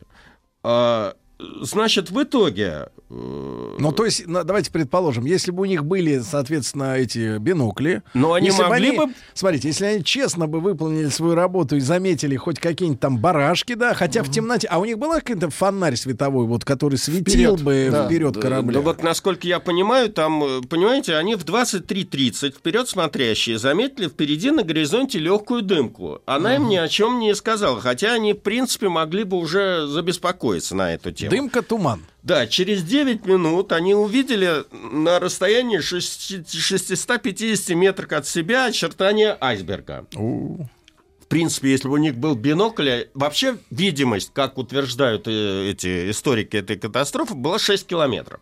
Но был бы у них бинокль, но, может быть, они не на, на расстоянии 650 метров это все обнаружили, но хотя бы тысячи метров. Ну, бинокль в темноте, не Но знаю. смотрите, а корабль длиной 290, Да, да? значит, как только это произошло, тут же они Нет, трижды 270. ударили в колокол, что означало там необходимость, э, препятствие по курсу, необходимость э, поворота. Значит, старший помощник от- э, капитана отдал приказ дать на, влево на два румба. Корабль стал разворачиваться на полном ходу. Это было достаточно, чтобы избежать лобового столкновения, но недостаточно для того, чтобы вот эта подводная Борт. часть айсберга пропорола э, 91 метр обшивки. Так надо было сколько румбов-то заложить? Там четыре, и вообще не... по- Надо было раньше поворачивать, вообще-то говоря, при, при всем этом. А стоп-машину Значит, в дать? итоге, при гарантированном нахождении на плаву при затопленных четыре- четырех отсеток, а- отсеках, затопляемость, то есть э, вода стала поступать в 5 из 16 этих водонепроницаемых э, отсеков. И самое опасное, что она поступала со скоростью 7 тонн в секунду, и под ударом оказались две котельные. Пятая и шестая. Про пятую я уже рассказал. Кочегары шестой котельни сумели э, значит, загерметизировать там эти все люки, и некоторое время э, корабль еще шел. И, кстати говоря, это было причиной того, что никто не волновался. То есть на верхних палубах, там, седьмой, восьмой, почувствовали удар. Ну, что, типа, скрежет. безопасный корабль, Да. они Типа самый- на плаву. и да. поэтому они там все продолжали веселиться, а в 11 Отдыхать. часов вечера уже пошли отдыхать по каютам. Значит, разбуженный капитан тут же поинтересовался э, в это время, значит, на, Который час. на борту нет. На борту э, корабля находился в первом рейсе главный конструктор верфей, который, А. на которых строился этот корабль, Эдуард Уайлдинг. А, э, он тут же поднялся на мостик, они стали получать сообщения от разных, там, что происходит. И, в общем, после некоторых расчетов, которые этот сделал э, главный конструктор, так, минут за 10, он дал капитану 2 часа на то, что корабль будет находиться на плаву. После этого Смит объявил о подготовке к э, Эвакуации. А, По свистку боцмана на шлюпочную палубу стали медленно группами подниматься матросы. Причем они, опять же, не проявляли никакой поспешности в своих действиях. В 0.15 старшим стюартам всех классов был передан приказ э, позаботиться о том, чтобы пассажиры тепло оделись покинули каюты. Значит, причем все это надо было проделать так, чтобы не создавать паники и дополнительных осложнений. осложнений. Во избежание паники экипаж не сообщал истинных причин эвакуации. Поэтому эвакуация затянулась, и пассажиры первого класса, вообще некоторые вообще не, не хотели подниматься наверх. Э, Гораздо, так сказать, яснее ситуация была вот в третьем Снизу. классе, который, который таки и ударился, а э, часть ко- которых и ударилась. А в- есть, э, Дмитрий Алексеевич, описание вот по-человечески сила удара, звука, Все которым... есть, но понимаете, у меня дефицит времени для того, чтобы это все. Потому, потому что что же еще произошло? Это я как бы опускаю в угоду того, чтобы рассказать хронологию событий. На самом деле, представьте себе, кочегары начинают тушить котлы. Значит, э, тут же отдается приказ, и технически начинают стравливать пар. Значит, э, Атлантика огласилась вот этим ужасным гулом. Вот у нас даже иногда ТЭЦ так э, спускают, когда пар, там вся округа там, там вой стоит. Вот представьте себе, значит, эти паровые котлы стали стравливать, и, значит, стоял дикий вот такой вот вой. Гул. Что, что, гул. Что себе, что себе думали пассажиры первого класса под этот вой? Они не понимали, что, в общем, что-то плохо. Э, немного, так сказать, стали осознавать ситуацию, когда корабль потерял ход. Почему он потерял ход? Потому что в какой-то момент количество воды, которое залило пятую котельную, оказалось настолько, что оно выдавило люк шестой котельной. И оттуда пришлось эвакуировать людей, и, в общем, как бы э, корабль стал затопляться. А, Капитан Смит даже при пол... э, понимал, что даже при полной загруженности шлюпок больше тысячи человек останутся на борту. И это, как я понимаю, повергло, Давайте скажем повергло честно. его в ступор. Бедный Ди Каприо.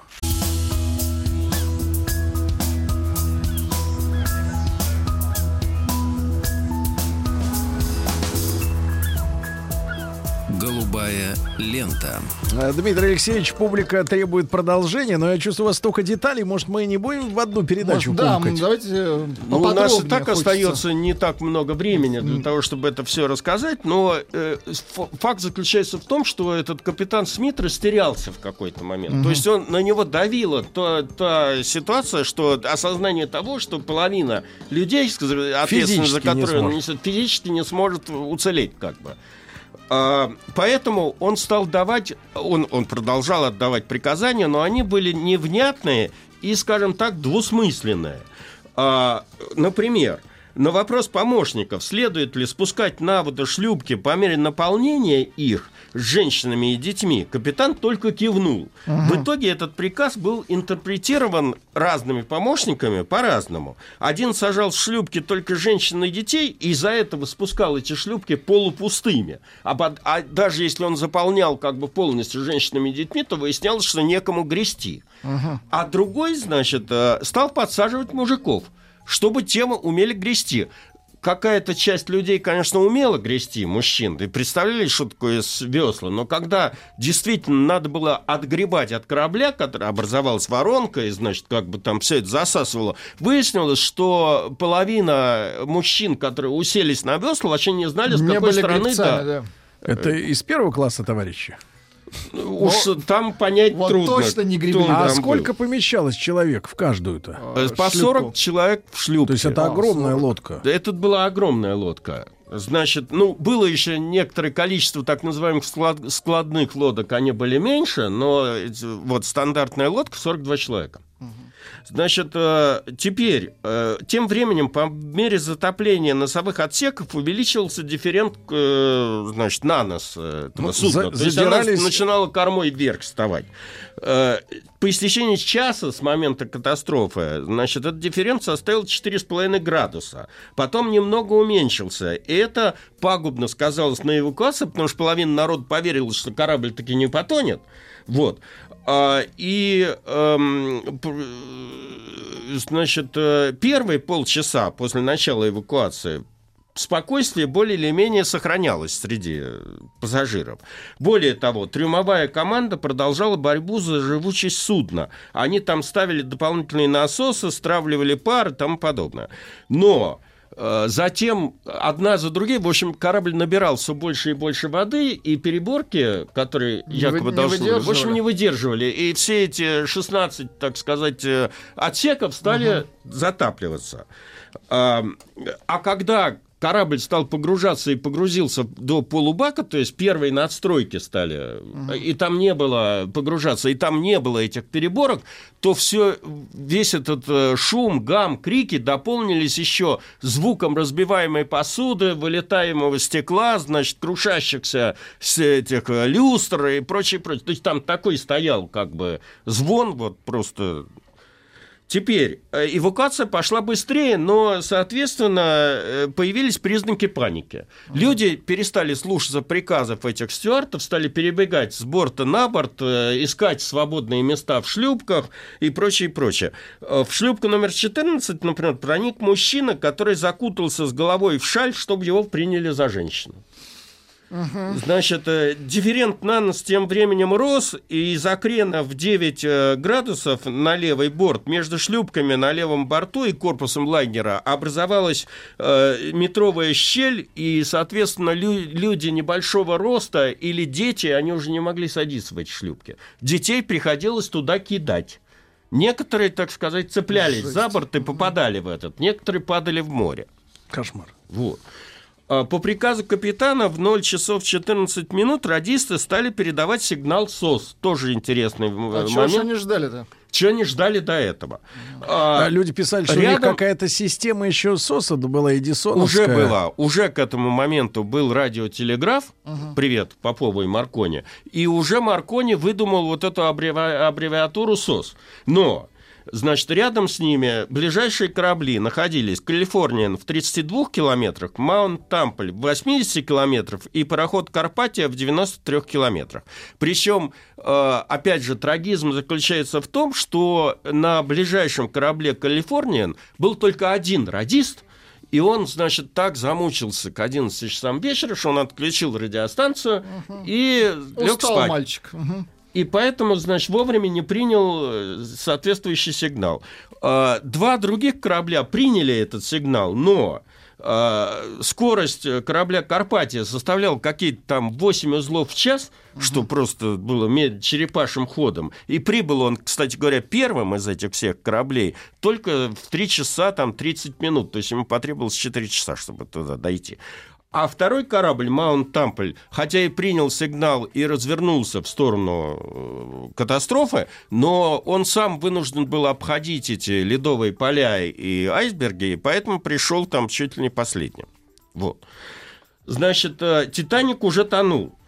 А, теперь э, в 2 часа 05 минут с Титаника была спущена последняя шлюпка с 25 людьми на борту. Еще двое мужчин запрыгнули на нее, когда э, эта шлюпка уже была спущена в воду. Около двух десяти э, вода достигла шлюпочной палубы, и под воду начали уходить капитанский мост- мостик, офицерские каюты. Э, Дальше э, мы не знаем судьбы капитана Смита. Э, по одной версии, он в последний раз обошел шлюпочную палубу, сказал радистам и другим членам экипажа прекращать спасательные действия, и теперь все, каждый за себя. Вот. А, Есть свидетельство воспоминаний о том, что э, э, либо он отправился на мостик, и там как бы утонул вместе со своим кораблем. Другие якобы видели капитана плавающим в воде. Может быть, это их со страху. Так они- им казалось. В это время корма судна начала подниматься над водой. И те пассажиры, которые оставались на борту, ринулись туда. Там исповедовал отец Томас Бейл, и там играл этот замечательный оркестр, вот, который обычно показывают в фильме. В фильме, да, был оркестр. Обычно, не, не во всех копиях, но обычно показывают. Да. Значит, э, э, ну и последний, так сказать, э, энш- эншпиль этой катастрофы состоялся в 2 часа 18 минут, когда корабль встал, так сказать, свечкой, и одновременно он развалился на две части. Он э, пе- э, некоторое время за счет того, что на корабле было двойное дно, он держался, он как бы не, не- А потом не видно всё. было, а потом он разломился и уже Друзья мои, Дмитрий Дмитрий. Алексеевич, вас с наступающим Новым годом. С Новым годом. Да. Друзья мои, до завтра. Еще больше подкастов на радиомаяк.ру.